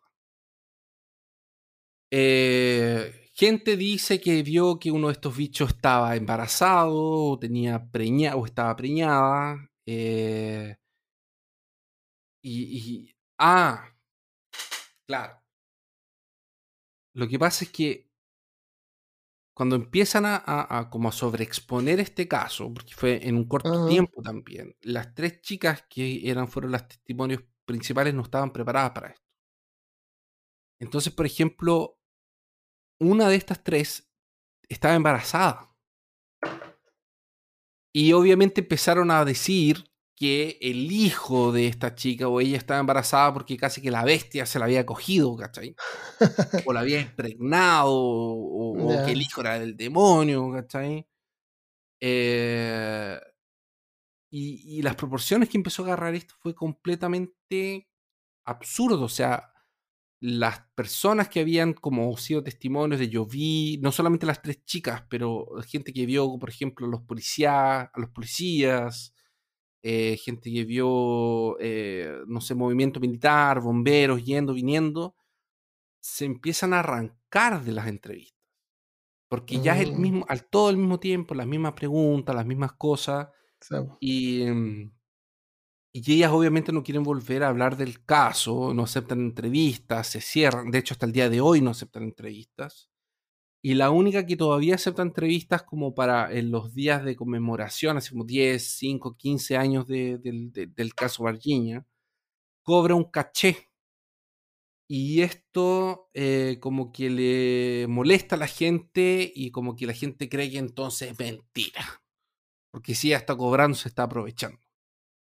Pero una cosa que hay que destacar es que ninguna de las tres de las chicas que fue testigo de este bicho hace conferencias, tiene libros, eh, habla de ufología, es como que no siguieron, trataron de seguir vidas normales, entonces un poco que la única que todavía acepta como entrevistas que cobre un poco, de alguna forma... No lo encuentro malo, o sea, pago por su tiempo. Exactamente. Entonces, de alguna forma es como ya, ¿realmente quieres entrevistarme y saber lo que pasó? Entonces me tienes que pagar por mi tiempo. Claro, no, y después, incluso, ella pregunta quién es la que la está buscando. O sea, ¿para qué es? ¿De dónde viene? ¿A dónde lo va a mm. publicar? ¿Cómo es como lo que...? Porque si ella va a hacer un testimonio como para que la, la ridiculicen, no lo va a hacer. El mismo que le claro. Eh, ahora, por ejemplo, algo que ellas podrían haber hecho era con el YouTube o un podcast. Ahí habrían ganado bastante dinero. Y bueno, y, más que mal le dio a la ciudad eh, turismo, porque ahora parece que es como bien famoso el caso. Sí, súper famoso por el caso, sí, Y por las fotos que estoy viendo de la ciudad y estatuas del, del alien. Sí, el alien tapa todo lo Hay un, hay un, un, un, una nave espacial, así como un, ya, pero ahora un platillo volador. Como en 2022, ¿cachai? O sea, en el año que pasó esto, una de las hermanas tuvo que salir del colegio. Wow, tuvo que dejar el colegio porque no la dejaban de. Dejaban no, los, amigos, como que, o sea, los, los compañeros del colegio se burlaban de ella eternamente. oh, mira el em, alien. Oh, mira el alien, claro. eh, de hecho, esta cosa escaló a tanto que ellas mismas tienen un testimonio, que ustedes lo pueden escuchar también en internet, está que una de ellas dice que llegó una persona a la casa y les ofreció dinero para que ellas se desmintieran entre ellas. Dijeran que era mentira lo que la otra decía y que ellas dijeran que todo lo que habían visto era mentira o era como producto de la imaginación o lo habían inventado. Porque le estaban dando mucho dinero a la Globo. Entonces era como que ellos se habían dado ah. cuenta cuánto dinero le estaban dando a la Globo. Entonces, como ah, entonces piensa que fue la otra, la otra televisora. Puede haber sido perfectamente la otra televisora.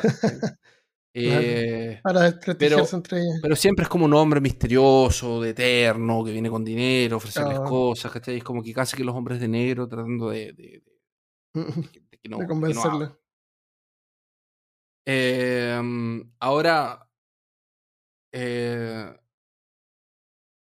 supuestamente el mismo día 20, que fue cuando ellas encontraron a, estos, a, este, este, a, esta criatura, otros testigos vieron otro, un grupo de otros militares en la otra parte del parque, entrando eh, y dando tiros y habrían salido del bosque con dos bolsas. Mm. Em, con dos sacos. Una se movía, la otra no se movía. Así que en teoría serían como tres o cuatro criaturas que estaban sueltas durante ese periodo de tiempo. Que son la criatura que vieron estas chicas, que es la misma criatura que fue atropellada, las dos criaturas que fueron atrapadas en, este par en esta parte del parque, y la criatura que estaba siendo pedreada. Ahí serían como cuatro o tres. Mira, para, para darle un poquito de crédito a la, historia, eh, es súper fácil decir así, no, pudo haber sido un animal con rabia, un animal infectado, un animal mutante así que está con deformaciones. Pero ahora se está repitiendo, o sea, son más de uno. En lugares diferentes. Claro, pero dentro de la misma área, ¿no? Sí. La misma área verde, sí. Claro, entonces. Pero supuestamente la gente que estaba tirándole piedras al bicho no es la misma gente, no son las mismas de las niñas y no es la misma gente que está como si, tú ves una criatura de ese tipo así con ojos rojos y, y que parece alien, porque para esa fecha ya es claro, porque uno ve un gris, es un gris, es un gris. Claro, ah, no, perdón. Pero pensé que era un hippie. un hippie. Eh, un hipster, pero no necesariamente, no, todavía. Eh, yo no me quedo tirándole piedra, yo me, me voy. sí, pero esta es como gente que le, supuestamente le tira piedra, así como para ahuyentarla. Váyase. Get out of my land. Eh, bueno, hay reportes entonces al mismo. Bueno, ahora vamos a tratar como de hacer un escopo un poco más arriba de la información de que esta gente recolecta. Em, hay reportes de por lo menos dos avistamientos de ovnis, de objetos voladores no identificados.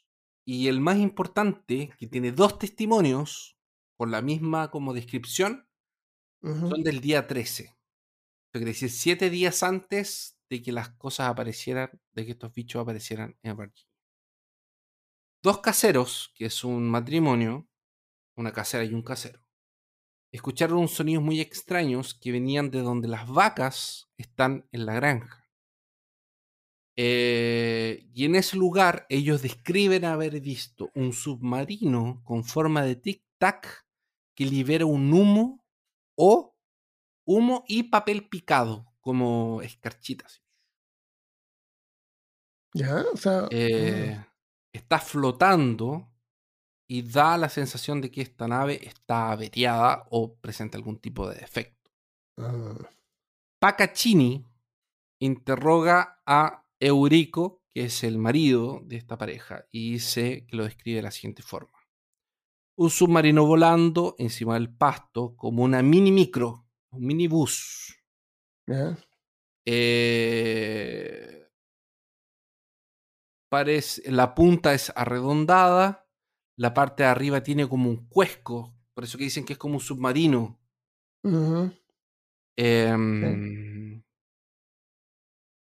Noralinda, que es la mujer de él, lo interrumpe y dice que parece con un cigarro, con un, con un puro, que vuela arriba del pasto.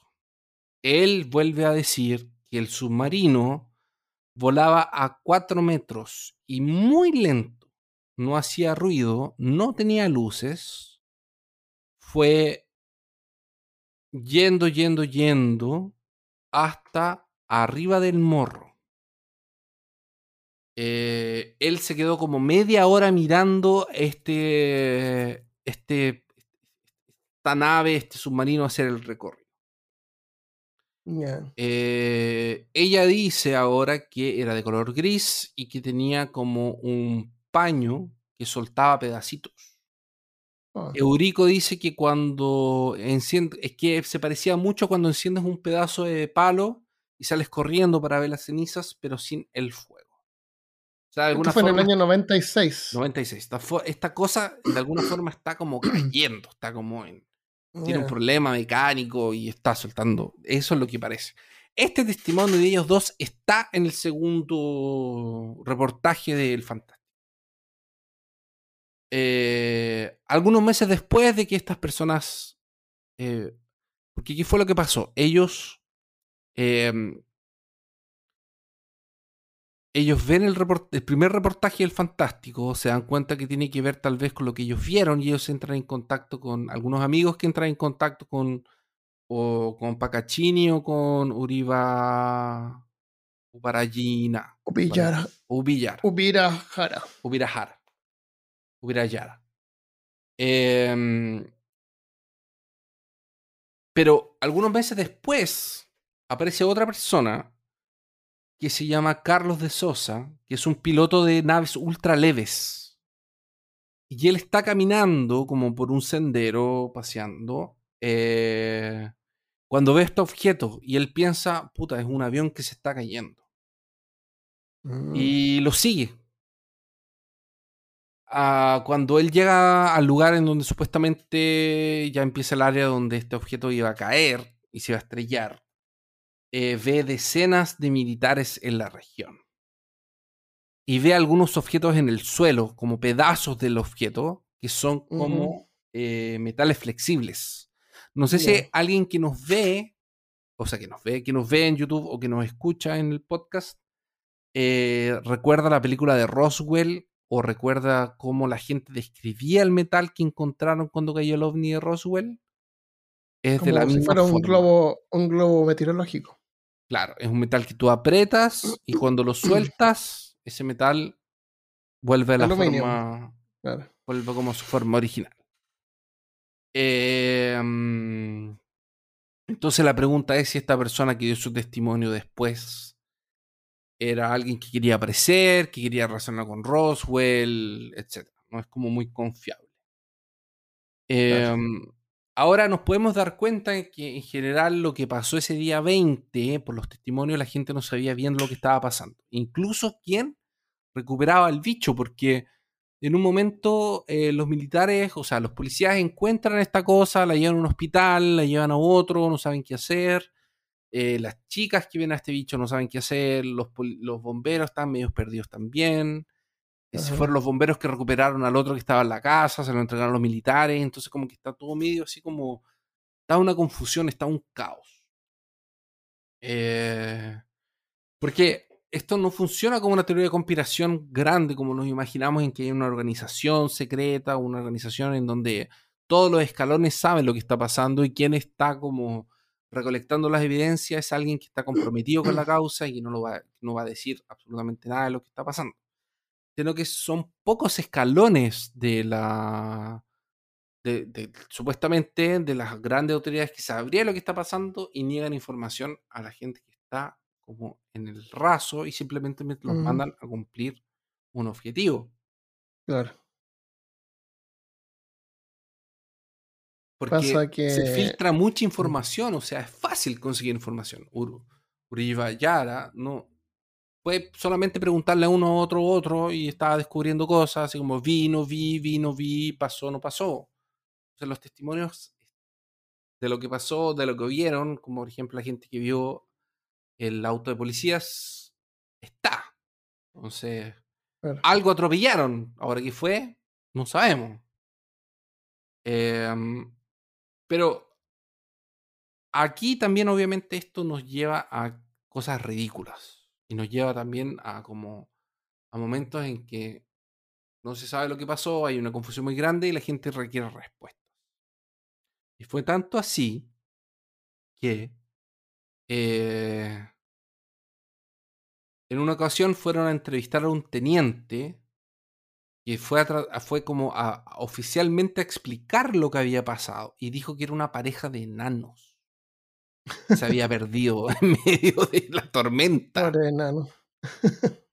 ¿Cachai? Entonces, esta pareja de enanos, como que aislaron una parte del hospital para esta pareja de enanos y ella está embarazada pero cuando el tipo habla de, este, de, la entrevista, habla como si fueran animales o como si fueran como seres inferiores, ¿cachai? Los trata como personas. Entonces es terrible la forma en que se refiere a, a, gente con enanismo, ¿cachai? Eh, la gente decía que era un animal preñado el que estaba por ahí porque tenía como la barriga hinchada, ¿cachai? Los bomberos antes de ir al hospital y que se diera toda la confusión de todo el cuento, se supone que cuando los bomberos capturan esta criatura, ¿te acuerdas de la, de la, criatura que capturaron en la casa? como una casa abandonada y como que los bomberos le están tirando piedras a un bicho. Ya. Se supone que estos bomberos, primero, antes de ir al hospital, llevan las cosas al zoológico. Llevar este bicho al zoológico. Y en el zoológico, obviamente lo miran y le dicen, no, hay que esto aquí no tenemos cómo lidiar con esto, llévatelo. Como que aquí no. ¿Y cómo sabemos esto? Porque supuestamente una bióloga que se llama Leila Cabral, que trabajaba en el zoológico, llegó a las 6 de la tarde ese día a hacer su turno y le contaron que en la mañana habían venido unos militares a tratar de dejar un bicho que era súper extraño que nadie había visto. wow. Ahora, ¿qué pasa? Hay una teoría de conspiración que dice que este bicho tiene como unos bichos raros porque eh, entre enero y abril de ese año se murieron como cinco especies del zoológico. Eh, ahora, si hay testigos, hay testigos. Hay testigos, porque la señora, la que trabajaba en el restaurante del, del zoológico, dice que vio a ET cerca del zoológico, obviamente a través de la, de la, de la, de la ventana del restaurante del zoológico, eh, y que lo habría visto como en cuclillas cerca de los animales con un casco dorado, como con un yelmo dorado. Mm. Eh,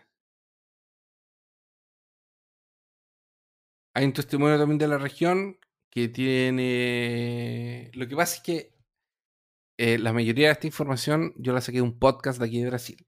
Fueron los que investigaron el caso. Y hay un amigo de uno de los... Eh, de unos integrantes del podcast que, tiene, que vive ahí como en la región y que de hecho tiene un amigo de él que era eh, que servía en la, como para los militares y que era un tipo que supuestamente tenía eh, grandes como problemas de mm, tenía problemas como de eh, de disciplina y justo en ese tiempo que fue el 20 de enero del 96 era cabo pero estaba preso en, dentro de la base militar. Porque mala conducta, preso. Y él dice que a través de la ventana de su celda eh, ve un helicóptero. ¿Cachai? Estos helicópteros de doble hélice. Son como los de Vietnam, así. Sí, sí, sí. Que llega, eh, que es un helicóptero negro, llega como a la estación de, de como, como al aeropuerto, ¿cachai? Se aterriza como en medio de la cuestión de, la Fuerza Aérea, de los militares. Y descargan o cargan algo y se va. Como que eso. Ah, como que se los llevaron a todos. Y no tiene identificación. Y es todo lo que, todo lo que hizo. Y que nunca había visto un helicóptero así aterrizar ahí. Mucho menos en ese lugar, mucho menos en ese modelo. Como que es como que casi que están transportando un presidente, una cosa así. Claro, claro. Em, la pregunta es, ¿están trayendo algo o se están llevando algo? Claro, es como que se lo hubieran llevado. Claro, o trajeron un experto. ¿Por qué? Porque hay relatos de ese día que en la universidad llevaron cuerpos para ser disecados. Ah. en la ah, Universidad de Virginia. ya te voy a contar eso. Eh, aparte de tener el informante que se lo encontró en la esquinita oscura, tiene un segundo informante. Y este segundo informante lo encontró a través de un pariente de él, porque ahí en Virginia son todos parientes, primos, no sé qué. Son súper conocidos, la gente que se conoce. Em, invitó a un matrimonio en que él trabajaba en la Fuerza Aérea.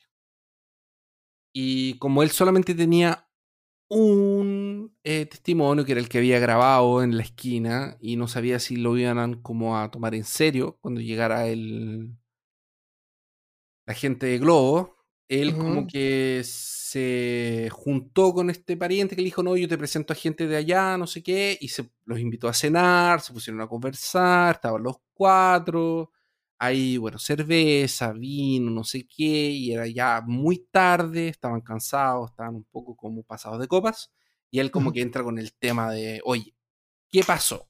Así como, ¿qué onda? ¿Qué pasó? O sea, yo tengo información, tú tienes información, comparta. Lo único que este tipo le revela a Pacaccini es que, em, que él explica que cuando hay cosas, eventos que suceden que involucran a la Fuerza Aérea o a los militares, ellos distribuyen para todo el mundo unos informes que se llaman Informax, que son como... Se supone que son como eh, como...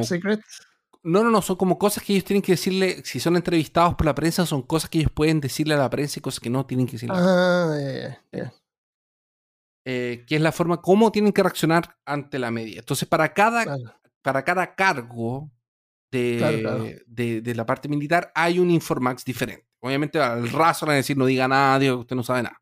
Pero a medida que van subiendo, es una respuesta diferente. Ya, ya. Eh, especialmente cuando este tipo de información involucra a los militares y va a salir a la televisión y en una red nacional grande como Globo, porque esto puede manchar la imagen de la institución, entonces es importante que tengan una versión oficial. Claro, em, los superiores de este señor que estaba en la cena con Pacaccini simplemente fingieron que no había pasado nada. Y cada vez que alguien les iba a preguntar qué era lo que tenían que decir, ellos decían que no empezaran a hablar del tema. Entonces, es extraño que no exista un Informax para esta situación. Claro, claro. Esto le llama no pasó, Porque si no pasó nada, por eso no había nada. Pero si no pasó nada, debería haber un Informax que diga, bueno, si le viene a preguntar por el bichito, diga que no hay bichito.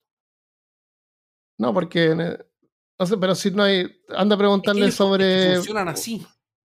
Ah, Porque esto es algo que está en el medio, ya tú un sí, está en, la opinión, está en la opinión pública. está en la opinión pública. Hay un reportaje en Globo. Entonces tenéis que decirle a la gente, oye, esto no existe. Pero no le dicen nada. En silencio. Mm. Y esto causa una. Esto causa un problema dentro de la base, según la información que tiene Paquiati. Pa, pa, ah, Eh, Peruccini. Fettuccini. Fettuccini. Peruccini. Los eh, nombres. Pacaccini. Pacaccini, porque. Em, según el informante Pacaccini, esto causa un, una, como un como un desconforto, causa algo incómodo porque la gente dentro de la base quiere saber qué decir si son entrevistados. Porque no quieren dejar, entre comillas, algunos de ellos la institución malas como en, eh, mm, eh, en, una situación mala, ¿cachai? Claro, claro.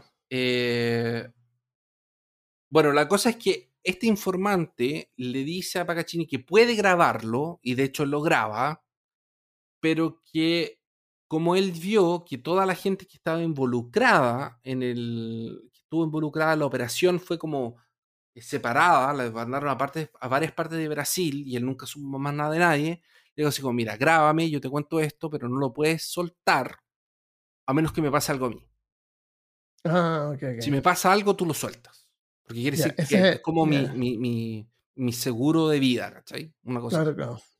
Si yo me moriría, eh, no, no, vale la pena. Eh. Claro, porque le podía pasar algo a él. Ahora su mujer se vuelve loco, o sea, su mujer, él, él Pacaccini dice que la esposa de él como que estuvo muy incómoda todo el tiempo, no quería que él hablara ni contara lo que había pasado y como que, no sé, se pone a orar en medio de la cuestión, se pone la Biblia, algo así. Em, porque podía perder el empleo o lo que sea. Em, ahora, los militares que participan, obviamente, como te dije, fueron distribuidos cada uno en lugares diferentes, entonces no hay cómo comunicarlos, cambian el nombre, no sé qué, se pueden encontrar. Pero sí están los nombres de algunos. De hecho, están los nombres de la mayoría, pero no los, los contactan, no pueden hablar, no dicen nada, dicen que no pasó. Eh, ahora, esto eh, toda esta información fue recolectada el día 19 de febrero. Entonces, esto fue casi un mes después de lo que había pasado.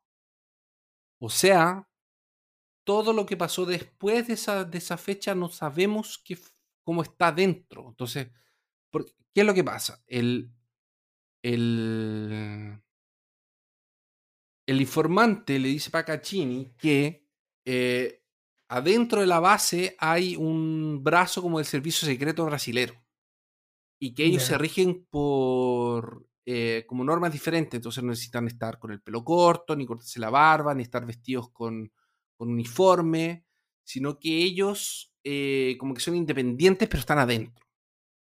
Y ellos, y, el informante le dice a Pacaccini que en este momento como de la, de la situación de lo que pasa en la base, hay mucha gente así, y esto incomoda mucho porque nadie sabe cómo reaccionar con ellos. Como civiles. Claro, son como civiles de la parte secreta, pero son militares, pero, eh, pero se comportan como civiles para pasar desapercibidos como con el civil. Claro, son la del servicio secreto. Em, y todo esto se refuerza aún porque a pesar del tiempo de los días que pasaron, no eh, nunca como que eh, colocaron un, Informax en, para, para, la gente de la base que estaba en Virginia. Em, ahora, este relato que yo te conté todo ahora de la, de la cena, no sabemos si es verdad o no, porque Pacaccini no reveló las, no liberó la cinta. Tenemos la cinta del primer entrevistado, esa está. Pero la segunda, él no la liberó. Él como que se la mostró a gente y gente la escuchó y dijo, sí, esto existe, pero Pacaccini no la dejó pública para no revelar la identidad de, este, como de, este, de esta persona que, le reveló todo. Em, ahora, lo que sí, entonces esto lo podemos considerar como una historia como paralela, como un pelambre, como, como algo que no, que no es oficial. Eh, porque no hay pruebas, algo que Pacaccini dice y si nosotros le queremos bien y si no, no le queremos también. Eh, pero lo que sí hay son dos eh, relatores oficiales. Esto fue oficial. De la Fuerza Aérea. Ya, el primero es de 96, que dice que no pasó absolutamente nada más de la tormenta. Y el segundo es de 97, que dice que la criatura que las chicas vieron era un hombre con problemas de salud mental, que era muy pobre, que estaba muy sucio y que se conocía en la región como el Mudiño. El Mudiño, sí, acá estoy viendo una foto. Es un tipo muy flaquito que estaba como incluquillo también. Eso. Ahora, eh. las chicas aseguran que no fue él porque ellas lo conocen a él. Claro. Eh... Estaba tan sucio que el, policía lo tocó y se murió. Y se murió, exactamente. Si es que era él, o no era un perro, anda a saber si era un porquín, un sapo con espina, no sé. El... La cosa es que hay un primer informe que dice que no pasó nada, pero la, la media, como que el, el, la misma como reportaje y los reporteros y los ufólogos y todo el mundo como que necesita tanto una versión oficial que no corresponde a la que no pasó nada que dicen ya, ok, fue este loquito que este loquito. Eh, el relatorio se destaca por estar mal escribido, está mal hecho, eh, no es claro eh, y básicamente se siente como un no pregunten más. Y eso, este relatorio del, del 97 no era muy conocido. Y fue como que salió al aire, como que la gente lo empezó a conocer más eh, después de 20 años del caso Virginia. que la gente como que, mm, eh, bueno, hicieron como el aniversario, entonces como que hay una conmemoración en todo el cuento. Y eso salió en la revista Esto es, una revista bien conocida aquí de, de Brasil. El segundo reportaje de la Globo, eh, eh, en el, cuando estaban produciendo el segundo reportaje de la Globo, que es el del eh, el de 15 minutos, no dejaron que el equipo de producción entrara a la base militar. Lo que es completamente anormal. Porque el protocolo es que cuando hay un evento de este tipo, es aceptada eh, la gente que viene, los periodistas y la gente que viene a hacer reportajes, se deja entrar a la base, ¿Ah, se les hace contacto, sí, se les, se les, se les encarga, un encargado por la parte de comunicaciones se sienta con ellos en una sala, les prepara café y se quedan por dos, tres horas hasta que los locos se aburren y no consiguen nada del encargado. Ese es el protocolo, ¿cachai? Entonces, que ni siquiera hayan dejado que esta gente entrara a la base como para pasar por el proceso, es como, o el encargado dijo, no los dejen entrar porque vamos a producir más preguntas, eh, que es como, no, chao, esto no existió, no era nada que ver, están puro imaginando, ni siquiera los dejen entrar. O, porque tú puedes pensar eso, puedes pensar eso, o puedes pensar, no me están dejando entrar porque realmente pasó algo. Claro. Están escondiendo algo. Claro. Entonces, y podrían haberlo escondido en otro lado y dejarlos pasar igual, pero si esta criatura olía, tenía un olor característico, a lo mejor eh, toda la base olía eso. Lo que se supone que la gente que llevó, porque el otro como relato eh, mitológico, leyenda, es que se llevaron uno de estos objetos a la universidad y de hecho a, a un hospital. Y en el hospital le sacaron un rayos X, pero ¿quién era encargado de sacar rayos X? No vio al bicho, sino que entraron los militares, lo pusieron como que pusieron la cosa, le dijo, ya, hace el rayo X, el tipo hace el rayo X, cuando el rayo X está saliendo como de la impresora, lo toman, lo meten en una carpeta y se van. Y los rayos X no funcionan así. Entonces cuando yo escuché el podcast como el testimonio de este tipo como había sido, yo dije, oye, pero los rayos X no funcionan así. Mm. Pero hablando en serio, eh, la la policía no hubiera llevado a una criatura de ese tipo a un hospital público. Jamás. Podría ser un hospital militar. Un lugar privado. No necesitan llevar a tomar radio, rayos X a un lugar público. Mucho menos una universidad. No, no hay que ver. Ahora, eh, una de las grandes como teorías de conspiración que, que rodea en este caso, y ya con esto vamos, ya finalizamos, eh, es que y esto está en la media, como, esto está como en la, en la ufología internacional fuera de Brasil. La versión como fuera de Brasil es que eh, el ovni habría sido, bueno, no, fuera de Brasil me refiero a Estados Unidos. En la ufología de Estados Unidos eh, dice que el ovni fue abatido por militares americanos, o sea que naves americanas F-16, no sé qué modelo, eh, hicieron que este ovni se cayera al, piso, ¿cachai? Lo, lo abatieron. Y que los militares que habría visto Carlos, que es el, tipo que maneja aviones ligeros, eh, habrían sido todos militares americanos que estaban como cazando ocho de estos seres y que ellos habrían como dado un, como que habrían presionado mucho a Brasil para que reaccionara o les habrían avisado, ¿cachai? Es como que ellos son los que tienen el control sobre lo que viene de afuera de la Tierra, ¿cachai? Saben y avisan, y que son los que se mueven inmediatamente como para, para disminuir la amenaza, no sé lo que sea. Em, el tipo que dice que le tiró el rayo X al bicho no da entrevista, no quiere hablar, se arrepintió tal vez de haber dicho que le dijo, no sé, no tengo en 2015 sale otro libro más completo con un follow eh, norteamericano. Que me imagino que, este, que de hecho la versión de los americanos no tiene justificativas, no tiene argumentos. Es como lo que pasó, fue eso. Y a partir de que ellos derrumban este, eh, como este objeto volador identificado, y buscan a ocho de estos a ocho de estos tipos, se arrancan un par y son los que se quedan dando vuelta por Virginia. Eh, de nuevo, me pregunto si todo esto no fue simplemente como una confusión inmensa colectiva, nos eran animales que no conocíamos, animales con mutaciones.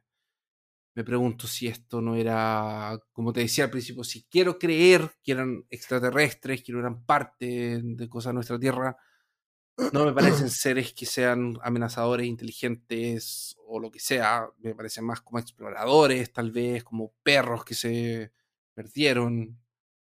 Eh, me parece extraño esto de separarse, me parece extraño esto de que la nave caiga lentamente y no se queden en la nave para pedir rescate. Eh, me parece raro que la nave no esté. Supuestamente la nave se la llevaron los americanos, está en alguna base eh, brasilera. Em, esto me parece más algo criptozoológico que algo de, de, de té pero tal vez es como lo que me quedó más a mí, no sé. No sé qué te parece a ti. A mí me parece que no hay información suficiente como para poder hacer una opinión informada, porque son puras cosas que dijo este, el otro dijo, y no hay evidencia de nada. Al final de, de, cuentas no hay evidencia de nada. Ahora entiendo que pasa algo extraño, así como que, oh, estas niñas dijeron vieron un, un demonio, eh, cualquier ufólogo de la ciudad salta al tiro ante la oportunidad y, busca hasta que encuentra algo que confirme lo que él ya cree. Y si no encuentra lo que él ya cree, da vuelta a la información para hacerla. Ah, está ocultando algo entonces. Sí. Entonces, al final de cuentas, no, no se puede confiar en ese tipo de gente por el, por el, por el tipo de método que usan, que no es el método científico. Que en vez de. Porque el método científico es lo que tú pones una tesis y tratas de desmentir la tesis. Ellos, como que es lo opuesto a eso. Eh, tratan de encontrar información hasta que justifique lo que ellos ya creen. ¿Cierto? Eh, eh, de todas maneras, es entretenido, es entretenimiento. Yo pongo a los ufólogos en el mismo lado donde están los. ¿Cómo se llama estos que ven las estrellas y ven el futuro por las estrellas? Astrólogos, claro. Es como un entretenimiento. Y, y, es entretenido porque uno va a la ciudad y ve esculturas del, del extraterrestre. Sí, no, hay polera, y, un, y polera y, uno, y, un ovni, así me encantaría ir a ese tipo de cosas. Pero tomarlo como algo en serio. ¿Mm? Lo, lo, lo, que yo sí tomo en serio, Armando, era lo que yo te decía al principio, que es, como te dije, no necesita ser un extraterrestre, no necesita ser un extraterrestre o una criatura de los mares pero. Ah, vieron algo. Pero que pasó algo. Algo pasó, porque no es posible que.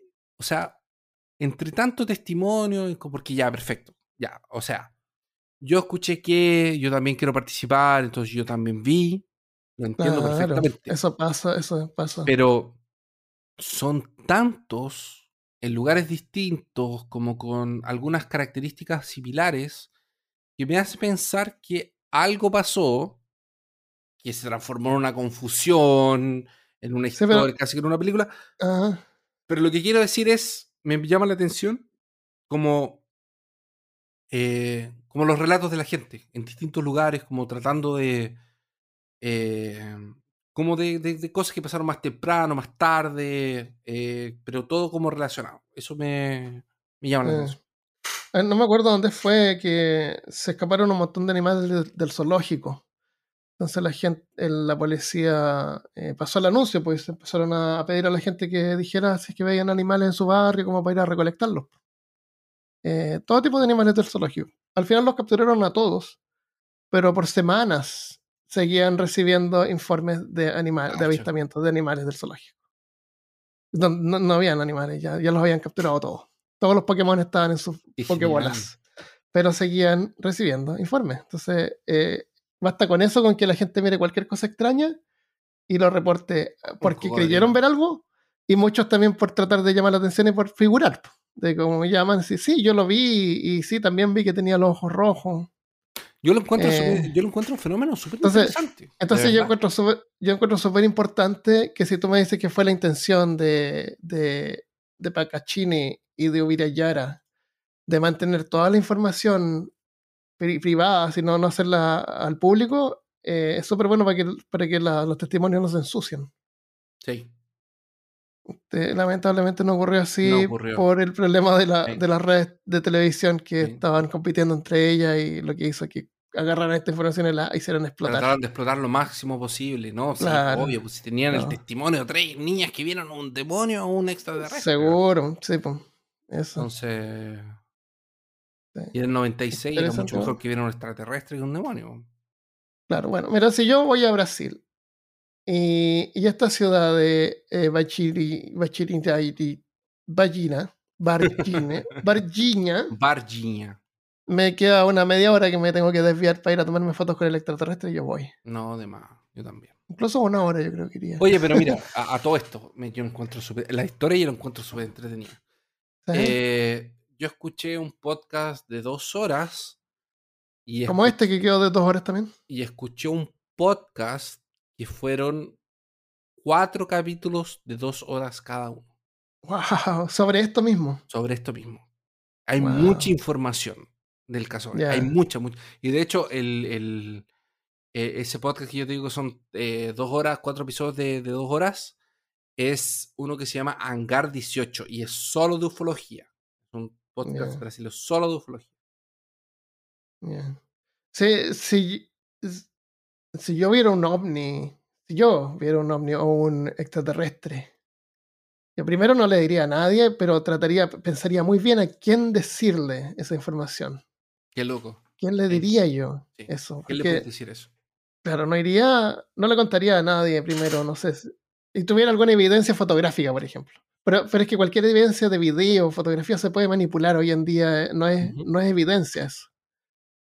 Pero tal vez capturar a un, Ya, imagínate ya, el caso más que no se puede denegar. Yo capturo a, un, a una criatura extraterrestre. Eh, tengo su nave espacial que resulta que son chiquitos, así que como de esta parte de la nave espacial y está muerto porque, claro. obviamente, pero la nave es tan chica que es como tan liviana y, y un material tan fuerte que no se quemó eh, al, cruzar por la, por la atmósfera.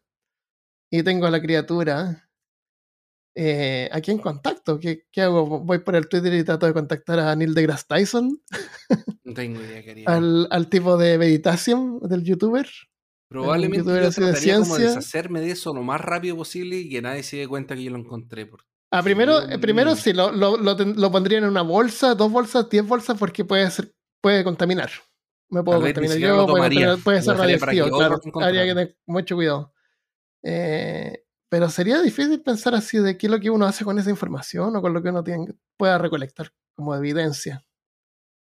Eh, o a lo mejor lo, lo, explotaría y me convierto en un ufólogo y me hago famoso y gano plata. O podrías tener un, circo, o sea, una, una, casa de los terrores.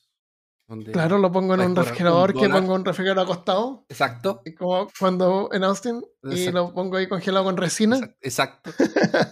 y ahí, tienes una persona con. Y cobro 50 centavos por entrar a verlo. Encuentro una historia. Exactamente. Claro. no, yo no sé. Yo creo que, yo creo que tal vez contactaría a un profesor de antropología de una universidad local. Partiría como por ahí, tal vez. No sé, las historias de Call of Cthulhu siempre me han demostrado que cuando tú te encuentras con esas cosas no le digas a nadie, aléjate y deja que otro se al manicomio, porque si no, olvídalo. O porque si nos llama la policía, se lo llevan y después uno nunca más sabe de lo que pasó. Y obviamente uno quiere saber qué pasó. Claramente. Porque, bueno, tiempo que no, escuchamos de casos de ovnis. Eh, sí, yo lo encontré tan divertido, Armando, que dije, no, tengo que llevar este caso. Está muy Policía desaparecido. Oye, el policía se murió, hay policías envueltos, hay, eh, hay bomberos, la aeronáutica, los militares, los gringos, está todo el mundo. Está bueno. Sí. Ya, pues, está bueno. Dejémoslo hasta acá entonces y grabamos por dos horas, imagínate. Súper extra episodio para la gente. Súper extra episodio con extra Christopher, porque no había estado presente ese tiempo. ¿Ya está de vuelta en Brasil ahora? Sí. ¿Sí?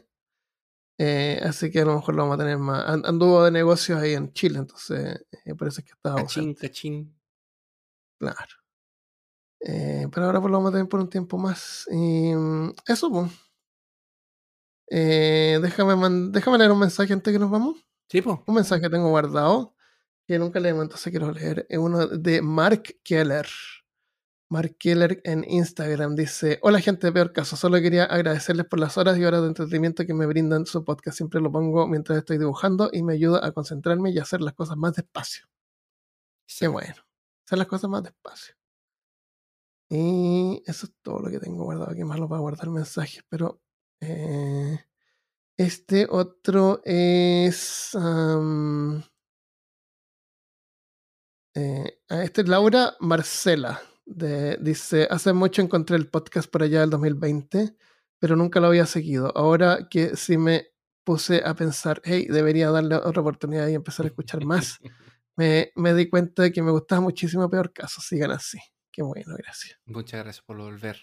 Sí, gracias a, todos los que escuchan Peor Caso y lo comparten. sí. que, bueno. Eh, la próxima semana seguramente vamos a dar un episodio de noticias raras de nuevo.